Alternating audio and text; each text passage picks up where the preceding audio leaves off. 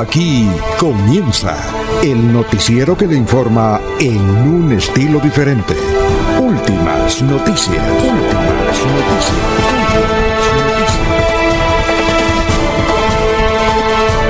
La información analizada por los expertos, sin sesgos, explicada con detalles, sin tanta carreta. Últimas noticias por Radio Melodía, también por Facebook y YouTube Radio Melodía. Director Alfonso Pineda Chaparro.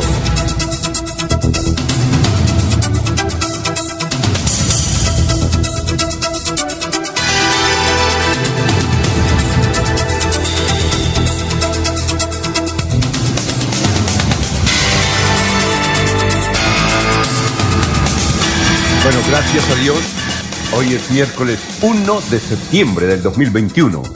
Nos abre el micrófono Arnulfo Otero Carreño para hablar por Radio Melodía 1080M. Estamos por Facebook Live, estamos por YouTube. Ya son las 5 de la mañana, 4 minutos. Un clima agradable más adelante, don Eliezer registrará esta información sobre el estado del tiempo en el departamento de Santander.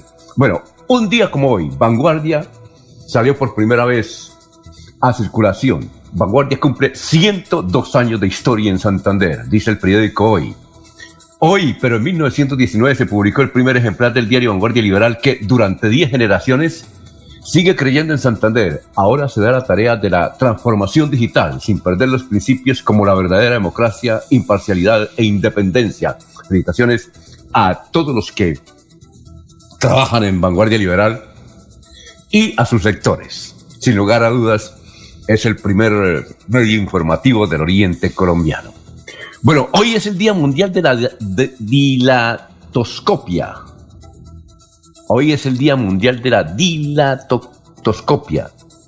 En 1900, no sé si lo dije bien, y lo sé, me parece sí. Es que así me lo manda la niña de la ciudad de Medellín. En 1897 se inaugura el metro de Boston, el primer ferrocarril subterráneo de América Latina. Un día como hoy, en 1952, nació Clemente Rojas, boxeador colombiano, medallista olímpico en Alemania 1972. Creo que tenemos hoy noticias sobre medallistas colombianos en los Paralímpicos. Un día como hoy, 1931, nació Javier Solís. Ah, sus canciones extraordinarias. Primer bolerista dice que América. decía Agustín Lara que quien mejor interpretaba sus canciones era Javier Solís. Y el periódico Excelsior de México trae hoy una gran biografía, varias, como tres páginas, hablando sobre Javier Solís, que en 1962 y 1963 grabó sus mejores producciones. Entre ellas, Javier Solís grabó Espumas.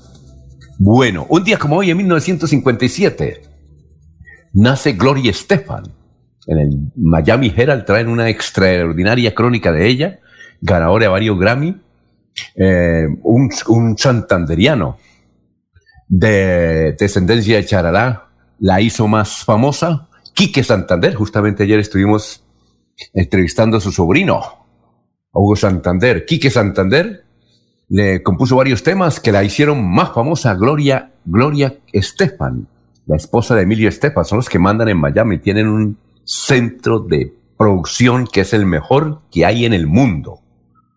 Doña Gloria Estefan, 1957, está cumpliendo años, ya es abuela.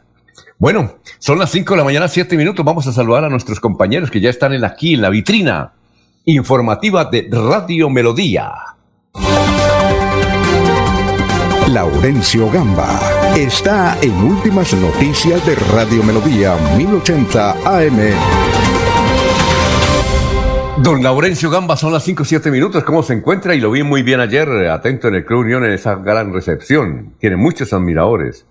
Eh, don Laurencio, felicitaciones.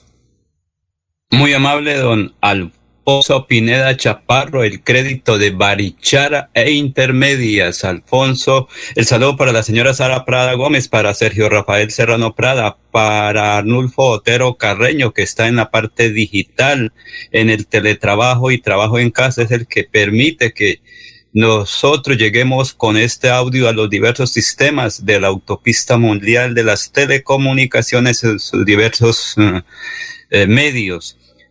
Alfonso, la lluvia mantiene a los 87 alcaldes en el estado de alerta, así como el Comité Regional de Atención de Desastres por la lluvia. Las vías son las más afectadas, particularmente en la parte rural, donde varios sectores están incomunicados, la vereda con el casco urbano de los municipios. Campesinos del corregimiento 1 han pedido mayor atención de seguridad en virtud que hay ausencia de alumbrado público en la salida hacia Bucaramanga. Brian Jessy Chaparro dice que se requiere con urgencia la presencia de las autoridades y el alumbrado particularmente en las horas nocturnas que han sido asaltados los campesinos cuando sacan sus cosechas. Y anoche, como usted lo dice, Alfonso, fue presentada la Fundación Santander Renace por parte de un grupo de jóvenes y deportistas y dirigentes gremiales Allí pues estuvieron varios diputados, varios exalcaldes en cabeza de Héctor Guillermo Mantilla, exalcalde de Florida Blanca. Trabajarán por los santanderianos menos favorecidos en diversas áreas. El gremio cafetero fue reconocido en un evento realizado recientemente en provincia. Allí la administración departamental a través de la secretaría también firmó convenios para reactivar el gremio cafetero y buscar mayor producción. También fue presentado el plan de seguridad para la cosecha que se inicia en estos días en todo Santander. La secretaria del Interior de Bucaramanga, Melissa Franco, dice que se requiere el apoyo de todos porque ella está coordinando con la policía, con el ejército y otras entidades los medios de seguridad para ofrecer precisamente tranquilidad a los habitantes de Bucaramanga, pero que todos nos tenemos que comprometer en esta actividad. Y este mes de septiembre también se irán a realizar nuevas marchas de protesta contra el gobierno nacional, particularmente contra los miembros del Senado y Cámara para que trabajen y expidan normas en beneficio de la comunidad, ha dicho Ligia Mateos. Precisamente aquí está Ligia Mateos en este informe especial. Buenos días para ustedes, Laurencio, para la mesa de trabajo. La renta básica, la matrícula cero, el problema de la no privatización de la salud, la reforma tributaria, puesto que el gobierno pretende descargar la responsabilidad económica sobre los trabajadores y la congelación de los salarios durante 10 años, congelar la planta de personal. Eso es muy grave para, para el pueblo colombiano. Lo mismo que la venta de algunos activos, como lo que sucedió con ISA, endeudar Ecopetrol, la, privatización de Colpensión, el hambre que hoy se ve correr por y que se traduce en delincuencia. Hoy matan a una persona por robarle un celular, una SIC, la falta de empleo y por esas cosas que se tienen contra los trabajadores y el pueblo y el pueblo en general. nosotros queremos la paz, queremos democracia, queremos es lamentable se vea la corrupción rampante sucedido con los 70 billones de pesos de la conectividad para las escuelas más lejanas del país. Eso no se puede permitir de manera descarada que los niños más necesitados no tienen derecho a, la educación, pues sinvergüenzas se apropian de unos recursos que son del pueblo colombiano y no pasa nada. Bueno, ha sido un placer, muchas gracias, un saludo para toda la ciudadanía y para ustedes en especial. Bueno, muchas gracias a ustedes. Son las 5 de la mañana, 11 minutos. Vamos antes de darle eh, pase a Don Eliezer con los mensajes. Gustavo Pinilla Gómez dice un feliz día para todos. López López, muy buenos días desde Provenza. Miguel Ángel Morales Popoch por ocho. Dice, buenos días, apreciados amigos desde Málaga. Amanece, para Don Eliezer, Málaga amanece con 12 grados de temperatura y sin paso vehicular en la vía Cruz Málaga por las fuertes lluvias que se han presentado. Fuerte abrazo, infinitas bendiciones para todos ustedes. Un saludo para don Jairo Macías, para don Ramiro Carvajal, para don Aníbal Navas Delgado, gerente general de Radio Taxis Libres, que tiene el teléfono 634-2222 Saludo para don Aníbal y todas sus miles de empleados que tienen esta una de las mejores empresas que hay en Colombia, Radio Taxis Libres. Un saludo para Benjamín Gutiérrez, Juan José Rinconosma, Lino Mosquera, Peligan. Un saludo también para don Ricardo Granados. Dice que nos escucha siempre. Para Miriam Díaz Pérez, Walter Vázquez, Jairo Alfonso Mantilla, para William Mantilla Rueda. Un saludo para ese joven estudiante. De, eh, estudiante no, eh, recién egresado del Derecho, uno de los mejores estudiantes que tuvo la Universidad Pontificia. Para Sofía Rueda, un saludo también. Para Benjamín Gutiérrez, para Pedrito Galvis, Paulito Monsalve, para Pedrito Villanueva. Muy bien. Salud para Mariate Alvarado, que nos escucha ya como que dicen. Ah, desde Bogotá. Dice, buen día, Dios los bendiga, escuchando desde Bogotá, temperatura 9 grados. Oiga, Mariate, usted la pasa entre Bogotá, Santa Marta, porque también nos escribe de Santa Marta, y Bucaramanga. Bueno, y como dice don Laurencio, vamos a, recibir el crédito de contratación. Don Eliezer Galvis, ¿cómo está? Muy buenos días. Alfonso, muy buenos días y comencemos con noticias eh, muy gratas para Colombia en el campo deportivo antes de ir a el recorrido del clima. Carlos Daniel Serrano y Nelson Crispín brillan, ganan oro y plata en los Juegos Paralímpicos en esta madrugada de Colombia. Los atletas consiguieron nuevas medallas para Colombia en Tokio 2020, justas donde el Comité Paralímpico Colombiano ha tenido su mejor participación. Carlos Daniel Serrano y Nelson Crispín consiguieron dos nuevas medallas para la delegación colombiana que ya suma 20 medallas, número que no había logrado en los Juegos Paralímpicos pasados. Los colombianos se volvieron a subir al podio en Tokio 2020 en la madrugada de este miércoles en dos pruebas de natación, Serrano ganó oro en los 100 metros de pecho categoría S7, marcando un nuevo récord paralímpico con una marca de 1.12.01.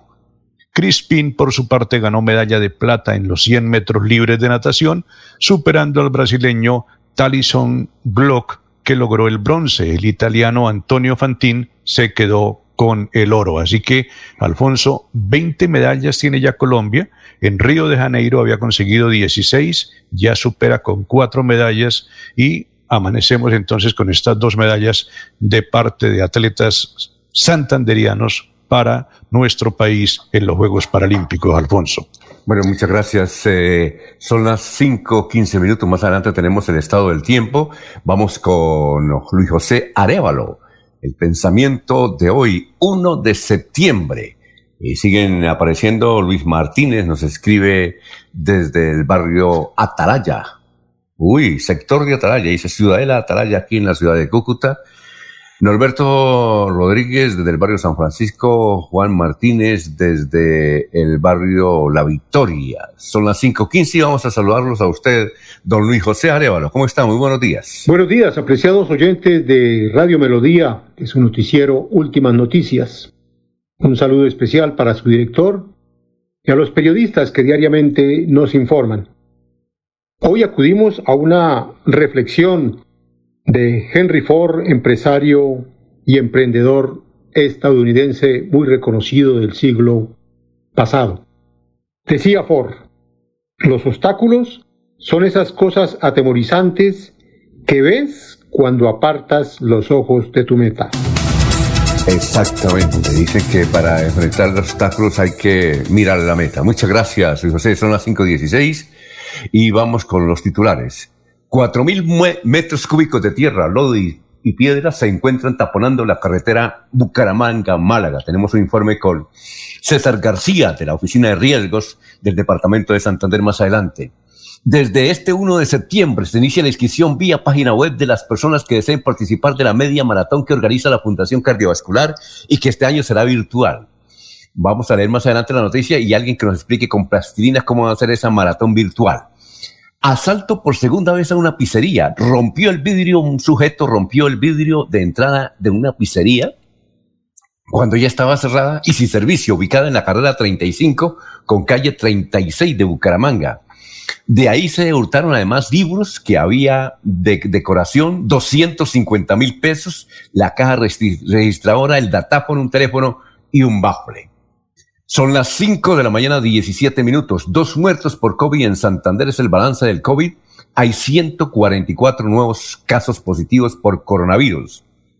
Procuraduría, atención a esta noticia, la Procuraduría pide al tribunal dejar en libertad al ex senador Richard Aguilar por renuncia a su fuero. La procuradora Marta Reyes, delegada por el caso, dijo que dando estricta aplicación a la ley penal vigente, el fiscal debe solicitar la medida nuevamente ante un juez de control de garantía, es decir, debe dejar en libertad a Richard y si quiere luego pedir la detención de Richard Aguilar. Concejales de Lebrija se oponen a la construcción de relleno sanitario para reemplazar el Carrasco. Ambientalistas señalan que se afectarían fuentes hídricas de la zona rural del municipio. Aquí hay una historia muy curiosa. Javier Uribe, eh, antes de ser alcalde, él fue alcalde de Lebrija, pero ahora es concejal y firmó esta, esta petición. Javier Uribe, el que siempre anda en motico, hizo la campaña inclusive para la alcaldía de, de Lebrija en, eh, moto, ha sido varias veces candidato pero lo curioso es que Javier Uribe fue el que, cuando era concejal hace muchos años, hace creo que unos 10 años, fue el que lo ubicó el lote eh, allá en la región de Uribe Uribe. Vino aquí a la ciudad de Bucaramanga, habló con la Corporación de la Defensa de la Meseta, creo que con la doctora Consuelo Ordóñez de Rincón cuando era gerente de la empresa de aseo o algo por el estilo, o ella trabajaba ya en la Secretaría del Medio Ambiente. En todo caso, él propuso y dijo que ahí estaba el lote especial para botar las basuras, que eso era ideal. Aquí, como dice don Rodolfo Hernández, hicieron los pingos, no hicieron nada, pero el, lote era bueno porque no incrementaba las tarifas.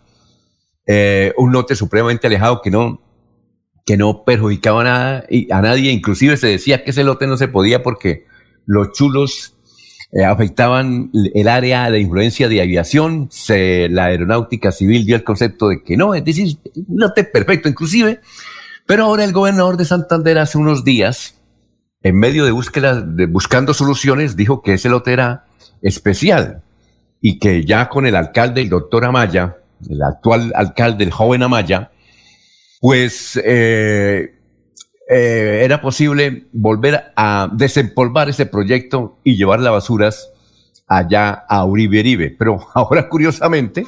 Ayala, es el alcalde. Ayala. Manda, eh, perdón, el alcalde Ayala. Eh, pero curiosamente, el señor alcalde actual y Javier Uribe, que era el que vio el escablote, cambiaron de posición.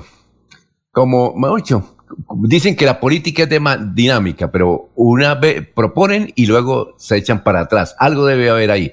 Seguimos con la información, son las 5 de la mañana, 20 minutos. El presidente del Consejo de Bucaramanga, Fabián Oviedo, convocó la elección de Contralor. Vamos adelante, más adelante tendremos sus palabras eh, de este concejal del cambio radical. Pero lo curioso aquí es que él eh, que convoca Contralor para desde los años 2022 a 2025. Es decir, a pesar de que se ha demorado el Consejo de Bucaramanga para elegir Contralor, van a completar dos años y no han podido elegir Contralor, ahora hace una convocatoria, pero lo curioso es que es, va a respetar los cuatro años. No sé si eso se podrá, los eh, sabios de la jurisprudencia así lo comentarán y lo consultaremos. Son las cinco de la mañana, 21 minutos. Vanguardia Liberal trae una noticia hoy. Avanza la investigación del crimen de Mogotes en Santander. Hablan del asesinato de un dirigente de apellido Alvarado, un muchacho pues de apellido Alvarado, que tuvo una discusión en un restaurante de la plaza principal, parque principal de Mogotes y resultó muerto. Dicen que él es hermano de un distinguido dirigente político de la región. A nivel nacional, aquí hay una noticia a nivel nacional y es la siguiente. Ayer se presentó y lo, escuchamos todos ante ese importante Tribunal de la Memoria Colombiana, donde están escuchando a todos los que de alguna manera fueron protagonistas de los episodios de violencia en los últimos 40 años o 50 tal vez en Colombia. Ya el doctor Álvaro Uribe concedió desde su muy particular finca de Río Negro su versión. Y ayer, en una sesión en Bogotá, lo hizo el doctor Andrés Pastrana. Dijo todas las cosas que dijo interesantes y nuevas. Por ejemplo, eh, dijo eh, Andrés Pastrana, ¿por qué Tiro Fijo no se había sentado con él en la silla? De ahí nació la silla vacía, pero Andrés Pastrana sí fue, contó historias, eh, muchos datos, muchas anécdotas sobre esa fracasada conversación con las FARC en el Caguán. Pero lo de la historia de por qué Tiro Fijo no había ido, Muchas versiones se desprendieron de esa oportunidad, ustedes tal vez la recuerdan, diciendo que no, que Tiro Fijo eh, no fue porque mm, Cuba le dijo que lo iban a matar, que lo iban a matar. y otras cosas. Pero entonces Tiro Fijo sí le contó la verdad a un eh, dirigente cubano que posteriormente se reunió muchos años después, diez años después, con Andrés Pastranas y Camilo Gómez, que era el comisionado de paz en esa oportunidad. ¿Por qué Tiro Fijo le dijo al, al cubano por qué no se había sentado en la silla? No era por miedo que lo fueran a matar, no. Fueron dos reflexiones. Tiro Fijo le dijo, mire, yo no me, a última hora, yo no pude dormir esa noche. Y con Sandrita, mi esposa, es decir, la santanderiana, que ahora está en el Senado, la doctora Sandra Ramírez, se pusieron a hablar y entonces eh, Tiro Fijo llegó y dijo lo siguiente, es una reflexión, dijo, yo no fui allá porque mm, desde luego cuando recibiera al doctor Pastrana nos abrazábamos, nos damos un abrazo. Y salía esa foto por todos los periódicos y por toda la televisión del mundo. Entonces el mundo iba a creer que nosotros habíamos firmado la paz, cuando no iniciábamos siquiera negociaciones, lo que iniciamos era un diálogo. Dice tiro fijo que una cosa es el diálogo y otra la negociación. E inclusive no iniciamos una negociación. Entonces el mundo le íbamos a enviar un mensaje errado al mundo que habíamos hecho la paz. No, apenas empezábamos los contactos, los diálogos, pero no ni siquiera negociación. Eso por un lado. Y por lo otro, que nos parece supremamente curioso pero desde luego tiene su, su efecto, su mensaje. Tiro Fijo dijo, yo no, tampoco me, me eh, fui a, la, a, a ese lugar, a la silla, que quedó vacía, porque entonces toda la guerrillerada, que eran en esa época como 20 mil, van a creer que ya nos abrazamos con el gobierno y no van a disparar un solo tiro. Porque dicen, no, mire, ya para qué vamos a, a, dar balas y ya mire, están de amigos. Esas fueron las dos razones. Pero también Andrés Pastrana puso a sonar el avispero informativo con lo siguiente. Él mostró una carta por primera vez sobre los señores del cartel de Cali, que escribieron certificando de que ellos sí habían apoyado la campaña de Ernesto Samper y Horacio Serpa que habían entregado plata. La mostró y la dejó ahí como es una primicia, además un documento histórico. Más adelante vamos a ver si la podemos leer, la tenemos, todo el mundo la tiene, eso por un lado. Pero después de que hizo esta declaración, apareció Ernesto Samper dando una declaración. Y Ernesto Samper pues dijo que eso era falso y que Pastrana estaba loco, pero le sacó los cueritos al sol. Dijo, Samper le contestó, oiga, doctor Andrés Pastrana, en vez de estar diciendo mentiras allá sobre mi campaña, ¿por qué no nos explica sus relaciones con un pedófilo? El pedófilo Epstein. Recuerdan ustedes que este pedófilo, un hombre homosexual, eh, además homosexual y, e, era un multimillonario que tenía su avión propio.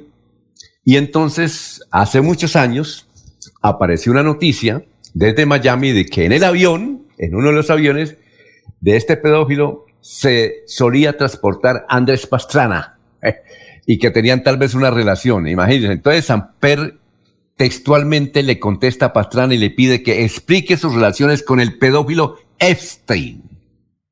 Eh, bueno, y seguramente todo lo que dijo ayer ah, vale la pena, está en YouTube. Eh, son como tres horas, pero vale la pena escuchar. Pero fundamentalmente lo que tiene que, eh, tiene que ver con Santander hay este dato, también histórico. Y vamos a presentar más adelante el documento de uno de los integrantes de la Comisión de la Verdad, que es el magistrado Saúl Franco.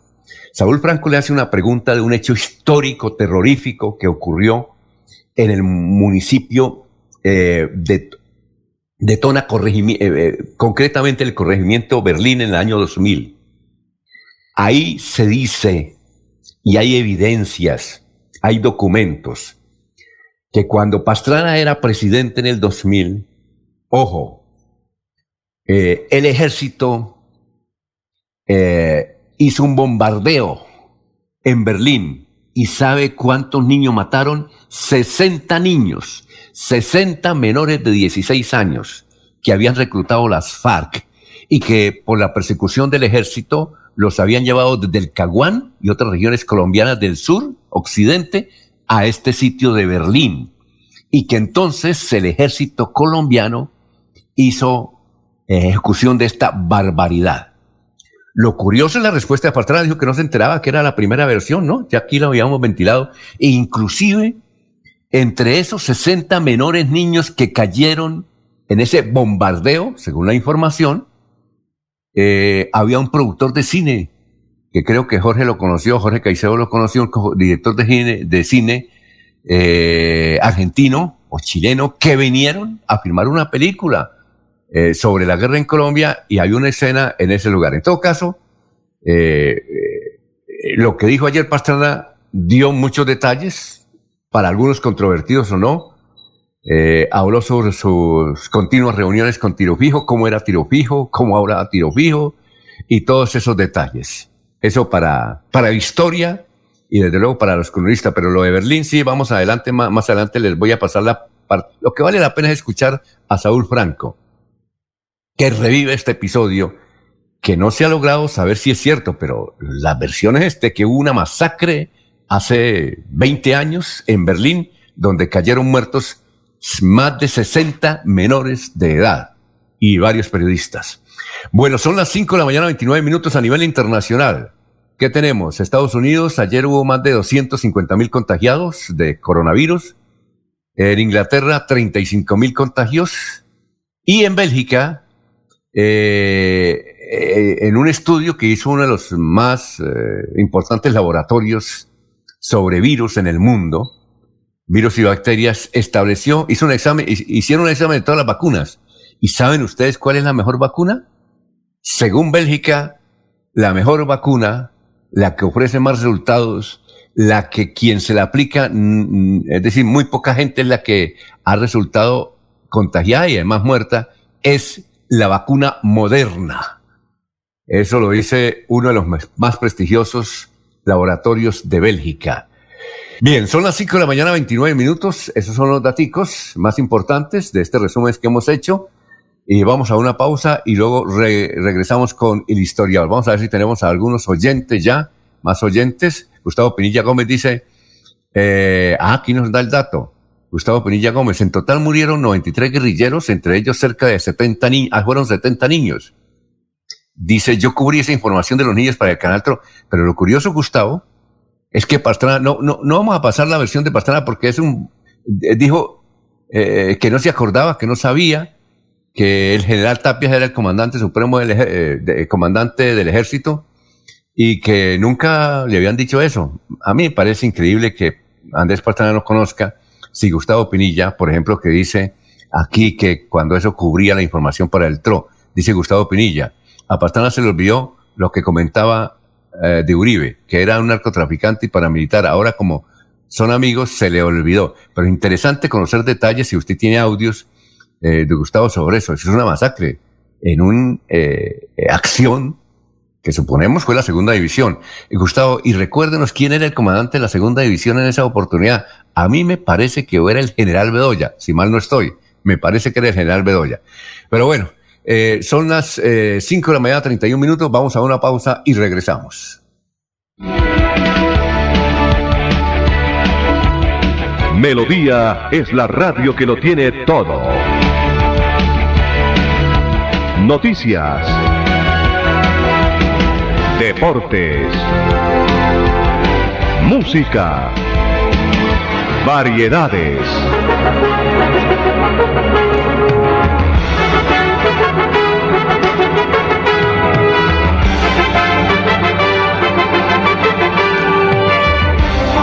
Melodía La Grande.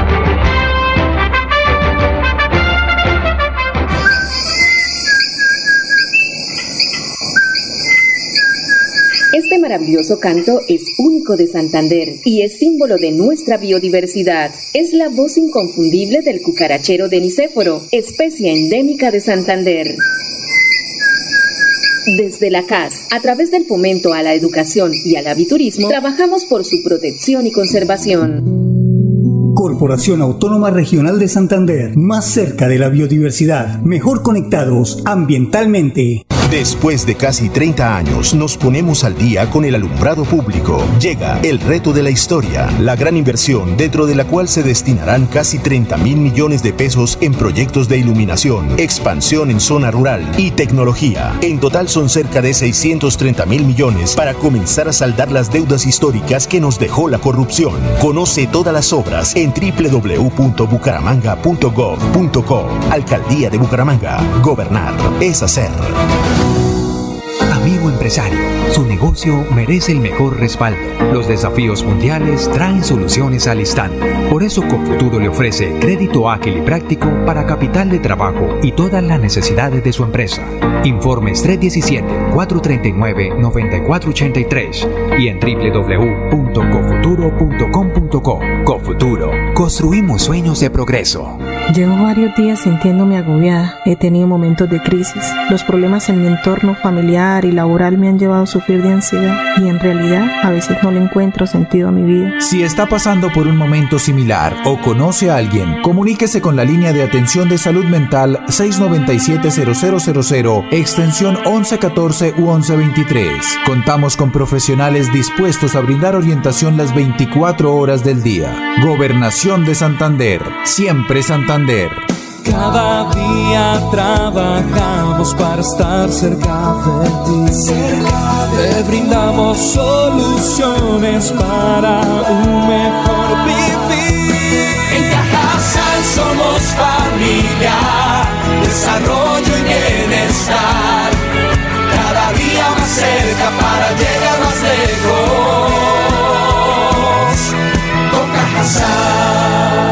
Cajasal. Vigilamos su subsidio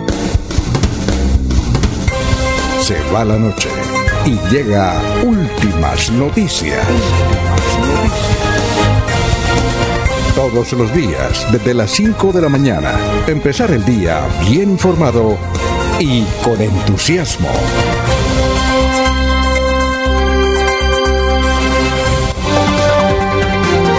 Alfonso Pineda Chaparro está en Últimas Noticias de Radio Melodía 1080 AM. Son las 5.35. Ana Cano dice, buen y bendecido día, feliz inicio de amor y amistad. Ernesto Reyes Blanco. Ernesto Reyes Blanco. Feliz y bendecido día, señores periodistas del Noticiero Melodía. Gustavo Pinilla Gómez. Esa fue la famosa Operación Berlín. El comandante de la división era el general Bedoya y de la quinta brigada lo era el general Martín Orlando Carreño, quien dirigió el operativo. Son las 5.35. Don Eliezer, el estado del tiempo en el departamento de Santander, ¿cuál es? Con mucho gusto, don Alfonso. Iniciamos por la ciudad del Socorro, la capital comunera, registra a esta hora 19 grados centígrados. Socorro tendrá una temperatura máxima de 33 grados. No hay lluvias a esta hora en Socorro. El municipio de Málaga registra en este momento 12 grados centígrados, tendrá una temperatura máxima de 24 grados centígrados. En la noche la temperatura en máxima será de 11 grados y posiblemente algunas lluvias en la capital de la provincia de García Rovira. La ciudad de Bucaramanga, Alfonso, a esta hora 17 grados centígrados.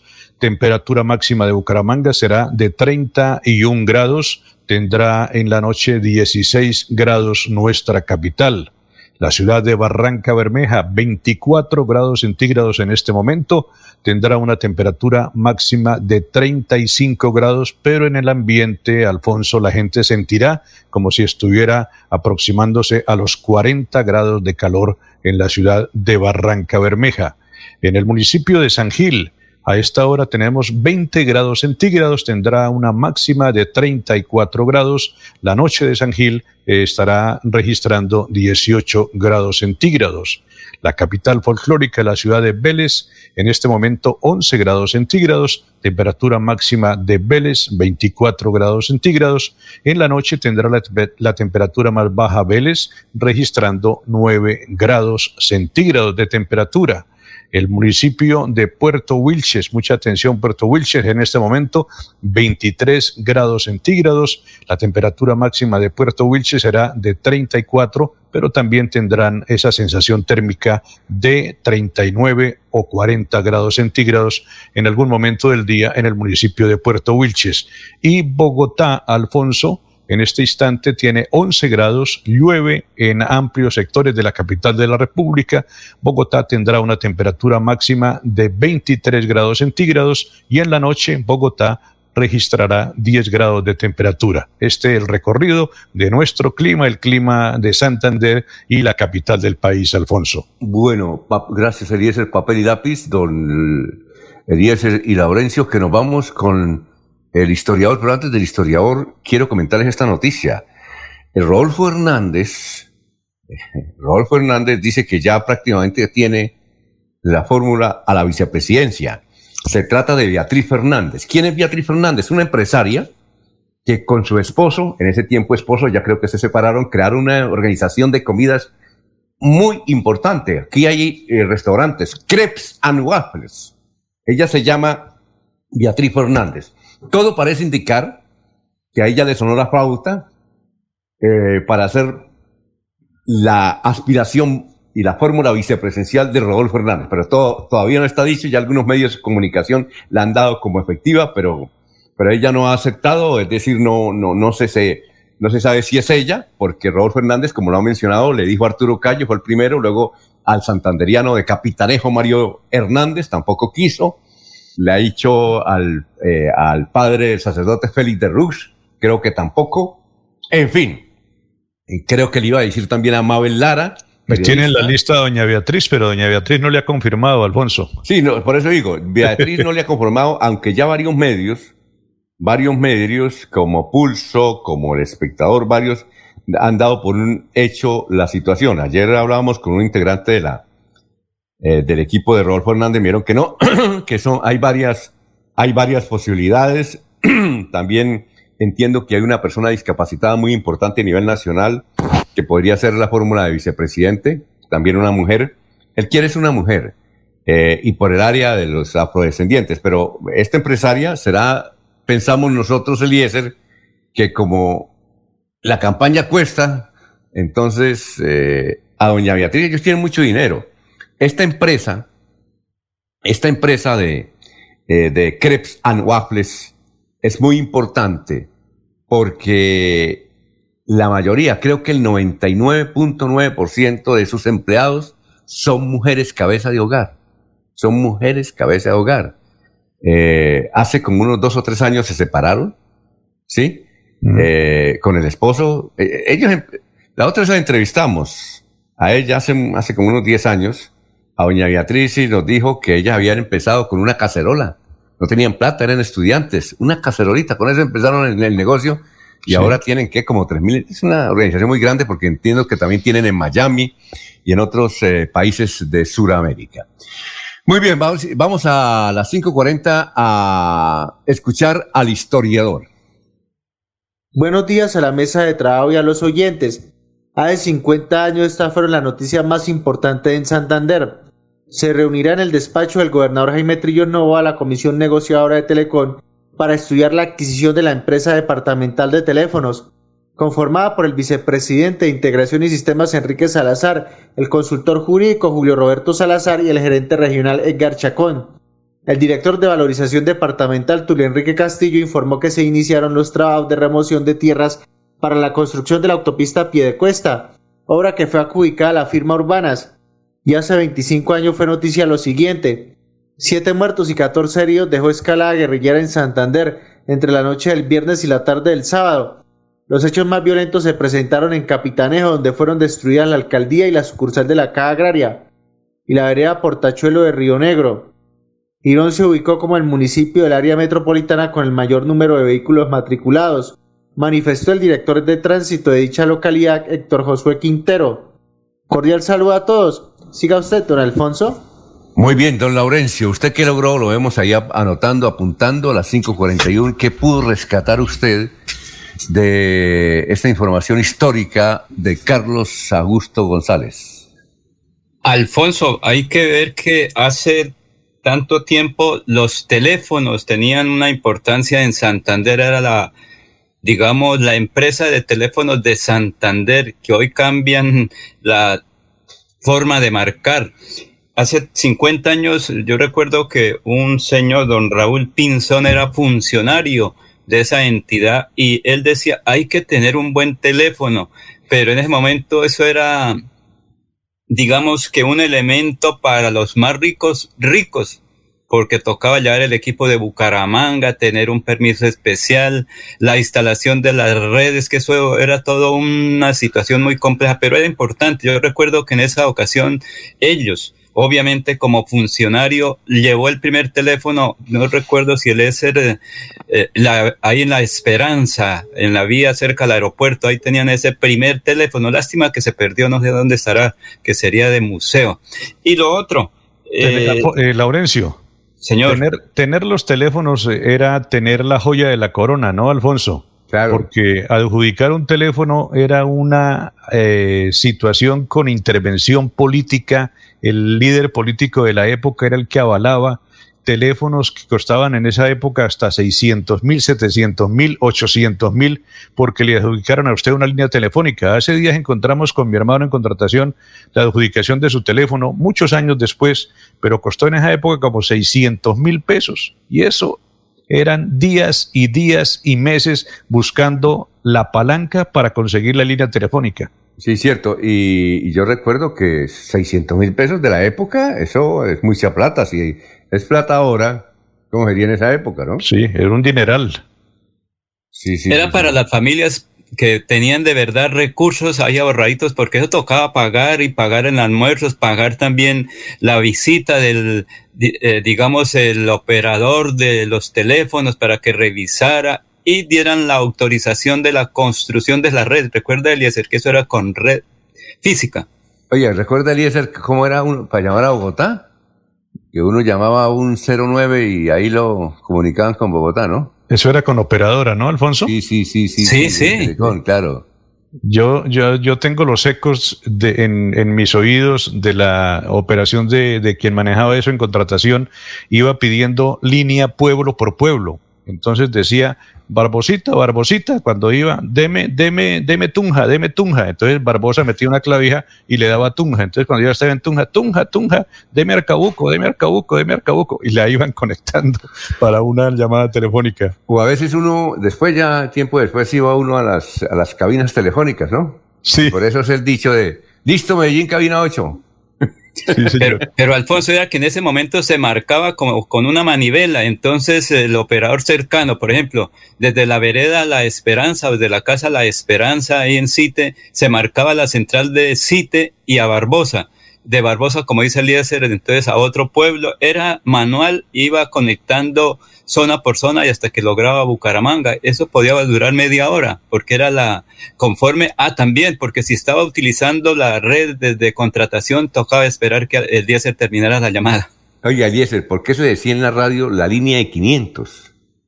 No sé, Alfonso, pero era la, línea telefónica. Eh, hay que averiguar ese dato pero sí, eh, vamos a hacer la transmisión por línea de 500. ¿Hay línea de 500? ¿Tiene línea de 500 o no tiene línea de 500? Algún operador, alguna persona que, que, haya trabajado con la telefónica seguramente nos ayuda para salir de esa duda, pero sí era el término empleado en nuestros medios para saber que por ahí iba nuestra transmisión por línea de 500. Oiga, y otra cosa, no sé, ¿qué era el par? El par. El par sí aislado. el par aislado sí eran, eran dos, dos líneas independientes, Alfonso, una línea de ida y una línea de regreso. Entonces, por eso decían, usted tiene amplificador de retorno, le decían a, la persona que iba a transmitir, porque usted transmitía desde Medellín por el par aislado, pero el, control aquí, don Arnulfo Otero, le devolvía sonido por la otra línea. Ah, Entonces las dos líneas eran independientes, era un par aislado. Una línea que venía con su sonido de Medellín y una línea donde Arnulfo le enviaba sonido de aquí a Medellín que en tiempo real usted escuchaba la transmisión. Y se demoraba, y se demoraba. ¿no? no, no, eso era, eso era el sonido, eso no tenía ninguna demora, Alfonso. Era una, era una transmisión con mucha seguridad y con mucha calidad, Alfonso. Inclusive recuerda usted que cuando entró el satélite uh, se demoraba en, llegar el sonido, ¿no es cierto? Ahí ya comenzamos a tener inconvenientes y tuvimos que comenzar a aprender a manejar otro tipo de transmisión con retardo, ¿no? Sí, sí, sí, sí. Pero Eliezer y Alfonso, recuerde que en esa época era, tocaba pasar una carta a Telecom pidiendo la línea para tal día la transmisión desde Bolívar, la feria, de 11 a 2 de la tarde. Entonces quedaba suspendido todas las demás porque era la autorización regional para hacer la transmisión por la línea de 500. ¿Se acuerda que de Barbosa entonces Rafael Fonseca le pedía al doctor Coconubo que está por aquí en Bucaramanga y nos escucha todos los días? Doctor Coconubo, es que, mire, aquí le pasamos la carta para la transmisión desde WebSA. Alfonso, las emisoras que transmitían fútbol aquí en el Alfonso López tenían pares aislados que les conectaban directamente con los estudios. RCN, Caracol, eh, Melodía, Onda 5, tenían pares aislados. Qué caos tan tremendo cuando Telecom decidió quitar los pares. Eso fue un problema tenaz para las emisoras porque no tenían el medio de comunicación, no estaban los celulares en la capacidad técnica que tienen hoy día. Así que fue, fue, fue difícil ese impasse cuando Telecom decide quitar los pares aislados, eliminar los pares aislados de su, de su carpeta de ventas de servicios para la gente que utilizaba la telefonía. Muy bien. Vamos a una pausa, son las 5.48, estamos en Radio Melodía. Después de casi 30 años, nos ponemos al día con la infraestructura educativa. Llega el reto de la historia, la gran inversión, dentro de la cual se destinarán casi 20 mil millones de pesos para los colegios Politécnico, San José de la Salle, Bosconia Santa Rita y Camacho Carreño. En total son cerca de 630 mil millones para comenzar a saldar las deudas históricas que nos dejó la corrupción. Conoce todas las obras en www.bucaramanga.gov.co. Alcaldía de Bucaramanga. Gobernar es hacer.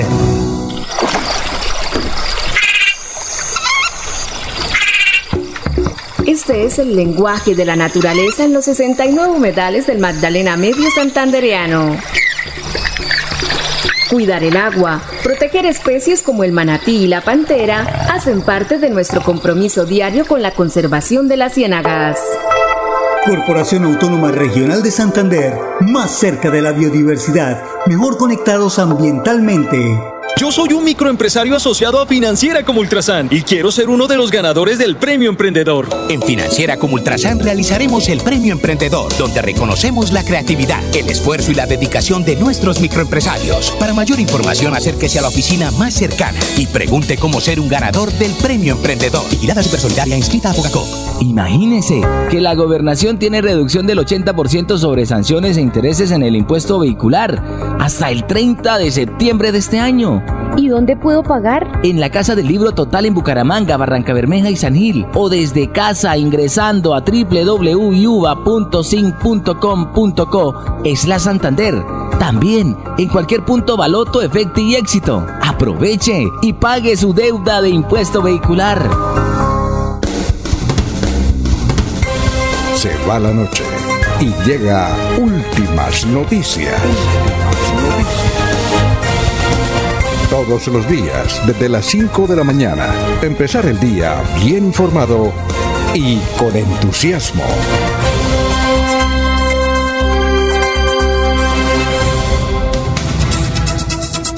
Ya son las 5.50 minutos, nos escribe desde Charalá don Gerardo Martínez y nos envía alguien que está desaparecido.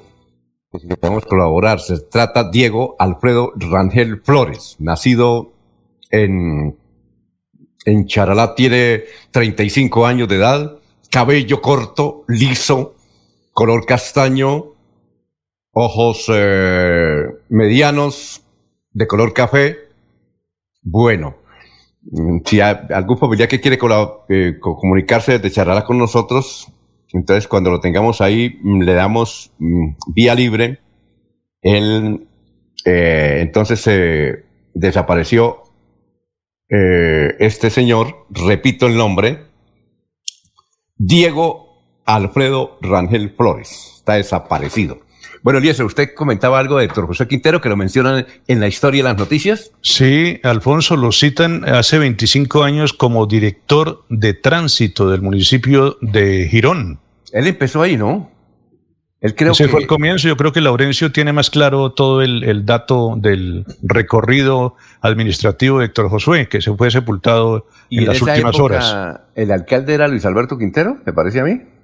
Creo que sí, Alfonso. Es que eh, él termina de la ingeniería eléctrica en la UIS y su primer trabajo precisamente, no sé si fue Héctor, Héctor eh, el loco Quintero, perdonen el término, que le dio trabajo y su primera actividad profesional la cumple en Girón, donde conoce a la señora Blanca Susana Rodríguez Romero y se casa y de cuya unión nacen dos niñas que están ahí. Él es hace 25 años mmm, director de tránsito de Girón eh, y logra una actividad importante, llevar a esta dirección a ser la de mayor captación de matrículas por su servicio que prestaban en esa época ahí en el cerca al parque de Girón. Hace 25 años comenzó su vida política y pública Héctor José Quintero Jaimes, que paz descanse. Y luego fue ya concejal, primero candidato a la alcaldía en dos ocasiones y posteriormente alcalde. Bueno, eh, son las 5 de la mañana, 53 minutos. Nos escribe Álvaro Angarita, uno de los editores del Frente. Dice, oro para Carlos Daniel Serrano y plata para Nelson Crispín. Los santanderianos Serrano Zarate y Crispín Corso le han entregado a Colombia dos nuevos triunfos al conseguir las medallas de oro en 100 metros pecho y los 100 metros libres en los Juegos Paraolímpicos de Tokio. El oro de Serrano se alcanzó en la categoría S7 con nuevo registro del mundo con un tiempo de 1.12.01. Esta es la tercera insignia personal que suma el paradador Serrano Zarate en Tokio. Por su parte, Crispín Corso de Floría Blanca se adjudicó el metal de plata en los 100 metros libres y de esta manera conquista su cuarta medalla en la actual cita incluyente y su séptima presea en dos participaciones paraolímpicas. Felicitaciones. Son las 5 de la mañana, 54 noticias, 54 minutos. Vamos con más noticias, Elías, a esta hora aquí en Radio Melodía. Alfonso, el sargento viceprimero Wilson Sierra se hacía pasar como médico cirujano, engañó a unos 300 pacientes a los que atendió durante al menos dos años. La noticia se titula como que descubren que sargento del ejército fingió ser médico cirujano y engañó a unas 300 personas. Eh, en los medios nacionales se dijo que este señor trabajaba en el dispensario del Cantón Militar del suroriente de Bogotá y que fue el área de contrainteligencia la que descubrió las presuntas irregularidades en cuanto a la prestación del servicio. Además, se encontró que el ex militar también ofrecía sus servicios de atención por medio de las redes sociales, hecho que puso en alerta a las autoridades. Sierra Herrera, de acuerdo con la información, fue denunciado ante la Fiscalía por delitos de falsedad de documentos y suplantación, ya que los pacientes confiaron en el señalado impostor sin saber que no contaba con una tarjeta profesional que lo acreditara como médico. Al respecto, al respecto, la Dirección de Sanidad del Ejército emitió un comunicado en el que asegura eh, que Sierra Herrera prestaba sus servicios en primeros auxilios y que al parecer no intervino en temas de alta complejidad. Entonces, un ex militar, un ex miembro del ejército, denunciado porque indican eh, engañó más de 300 pacientes haciéndose pasar como médico cirujano. Muy bien, son las 5.55, estamos en Radio Melodía. Don Laurencio, lo escuchamos. Alfonso, apoyo al campo Claudia Gutiérrez.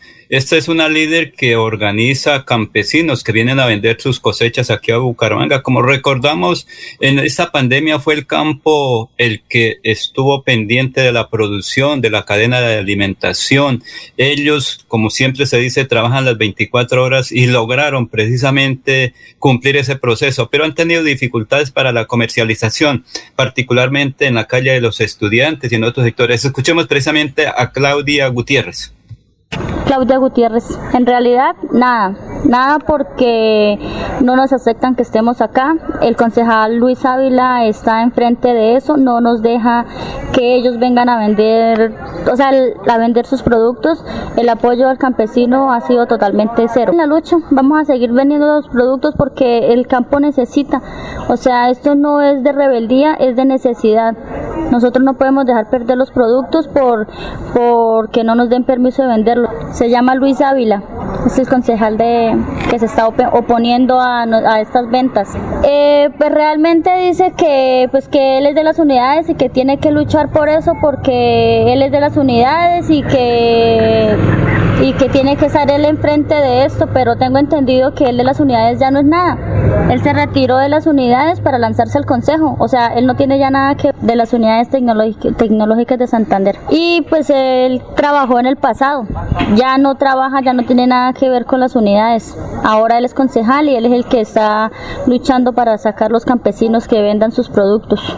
Y la gente del campo, los que vienen de Lebrija, de San Vicente, de Chucurí, de Cepitada, de Bucaramanga, Betona, ¿qué? No, pues ellos están muy tristes realmente porque pensaron que el apoyo a, las, a los campesinos iba a ser más grande. ¿Les gustaría hablar con el alcalde y explicarle a él?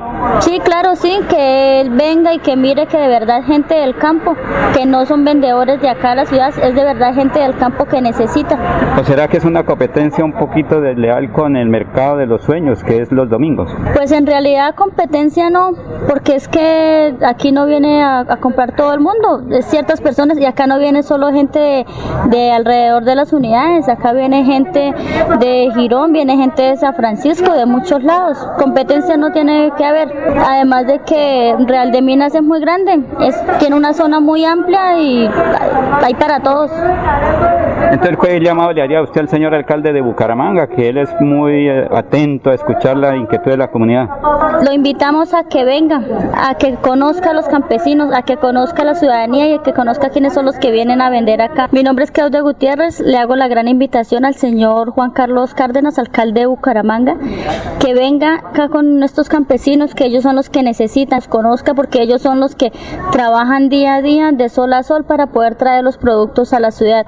Sin el campo no hay ciudad, la ciudad no come si no hubiera campo. Y además el campesino que trae acá sus productos garantiza todo lo que es la cadena alimentaria. Es un derecho que todos tenemos. Muy amable por estar aquí en, Radio Melodía. Gracias a usted. Son las 5 de la mañana, 59 minutos. A esa famosa EPA, EPA, Colombia, esta muchachita se le suceden casos. EPA Colombia comparte sentido mensaje para su papá, quien fue herido de bala en un intento de atraco. Los lamentables hechos ocurrieron en las últimas horas de ayer en, la ciudad de Bogotá. Otra víctima de la inseguridad en Bogotá y las bandas organizadas fue el padre de Indey Barrera, el padre de, de EPA Colombia, don Gregorio. Al parecer se desplazaba con escoltas, pues transportaba cerca de 100 millones de pesos en efectivo.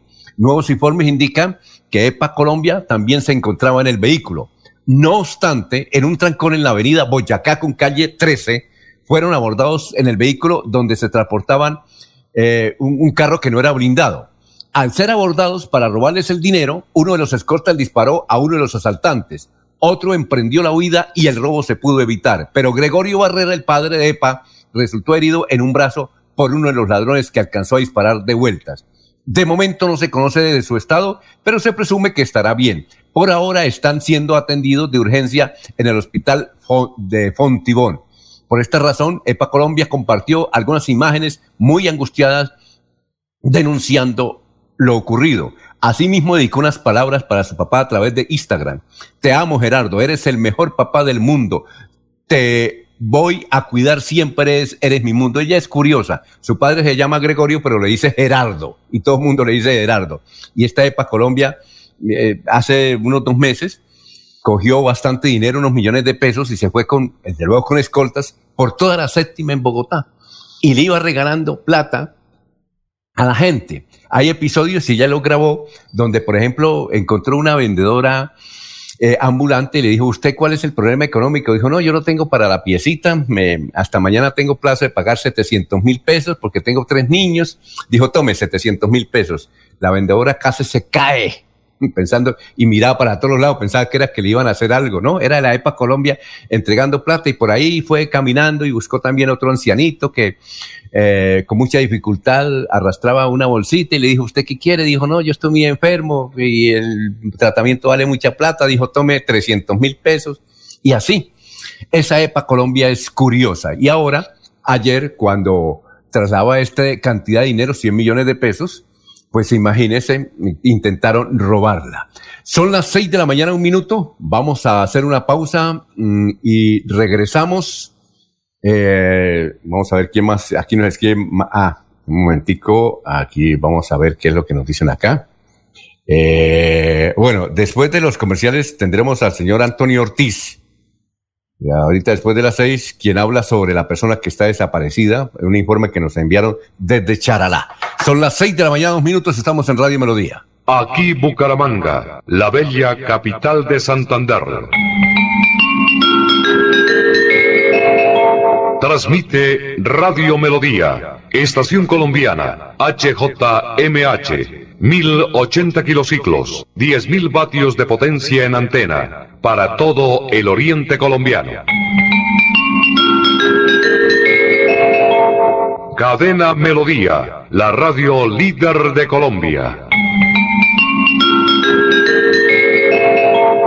Después de casi 30 años, nos ponemos al día con la doble calzada La Virgen La Cemento. Llega el reto de la historia, la gran inversión, dentro de la cual se invertirán cerca de 80 mil millones de pesos para mejorar la movilidad en el norte de la ciudad. En total, son cerca de 630 mil millones para comenzar a saldar las deudas históricas que nos dejó la corrupción. Conoce todas las obras en www.bucaramanga.gov.co. Alcaldía de Bucaramanga. Gobernar es hacer. Cuando pienses en amor, pasión, piensa en mí, Damiana.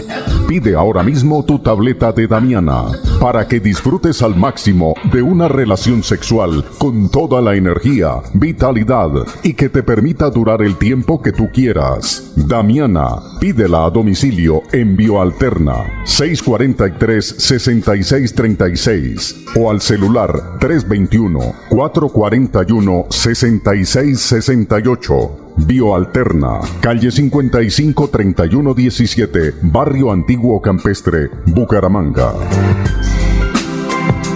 ¿Ya le contaron de los beneficios del impuesto vehicular en Santander? No, ¿cuáles beneficios? Imagínese que la gobernación tiene reducción del 80% sobre sanciones e intereses en el impuesto vehicular hasta el 30 de septiembre de este año. ¿Y dónde puedo pagar? En la Casa del Libro Total en Bucaramanga, Barranca Bermeja y San Gil. O desde casa ingresando a www.uva.sin.com.co es la Santander. También en cualquier punto Baloto, Efecto y Éxito. Aproveche y pague su deuda de impuesto vehicular.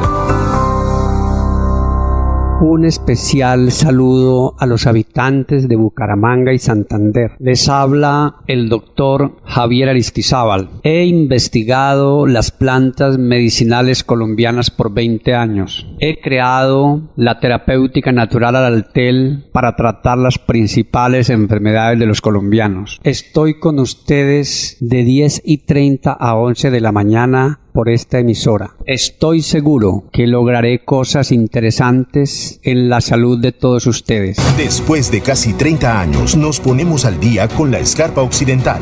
Llega el reto de la historia, la gran inversión dentro de la cual se destinarán casi 100 mil millones de pesos para construir pantallas ancladas, muros de contención y sistemas de drenaje en cinco barrios de Bucaramanga. En total, son cerca de 630 mil millones de pesos para comenzar a saldar las deudas históricas que nos dejó la corrupción. Conoce todas las obras en www.bucaramanga.gov.co. Alcaldía de Bucaramanga. Gobernar es hacer. Se va la noche y llega últimas noticias. Todos los días, desde las 5 de la mañana, empezar el día bien informado y con entusiasmo.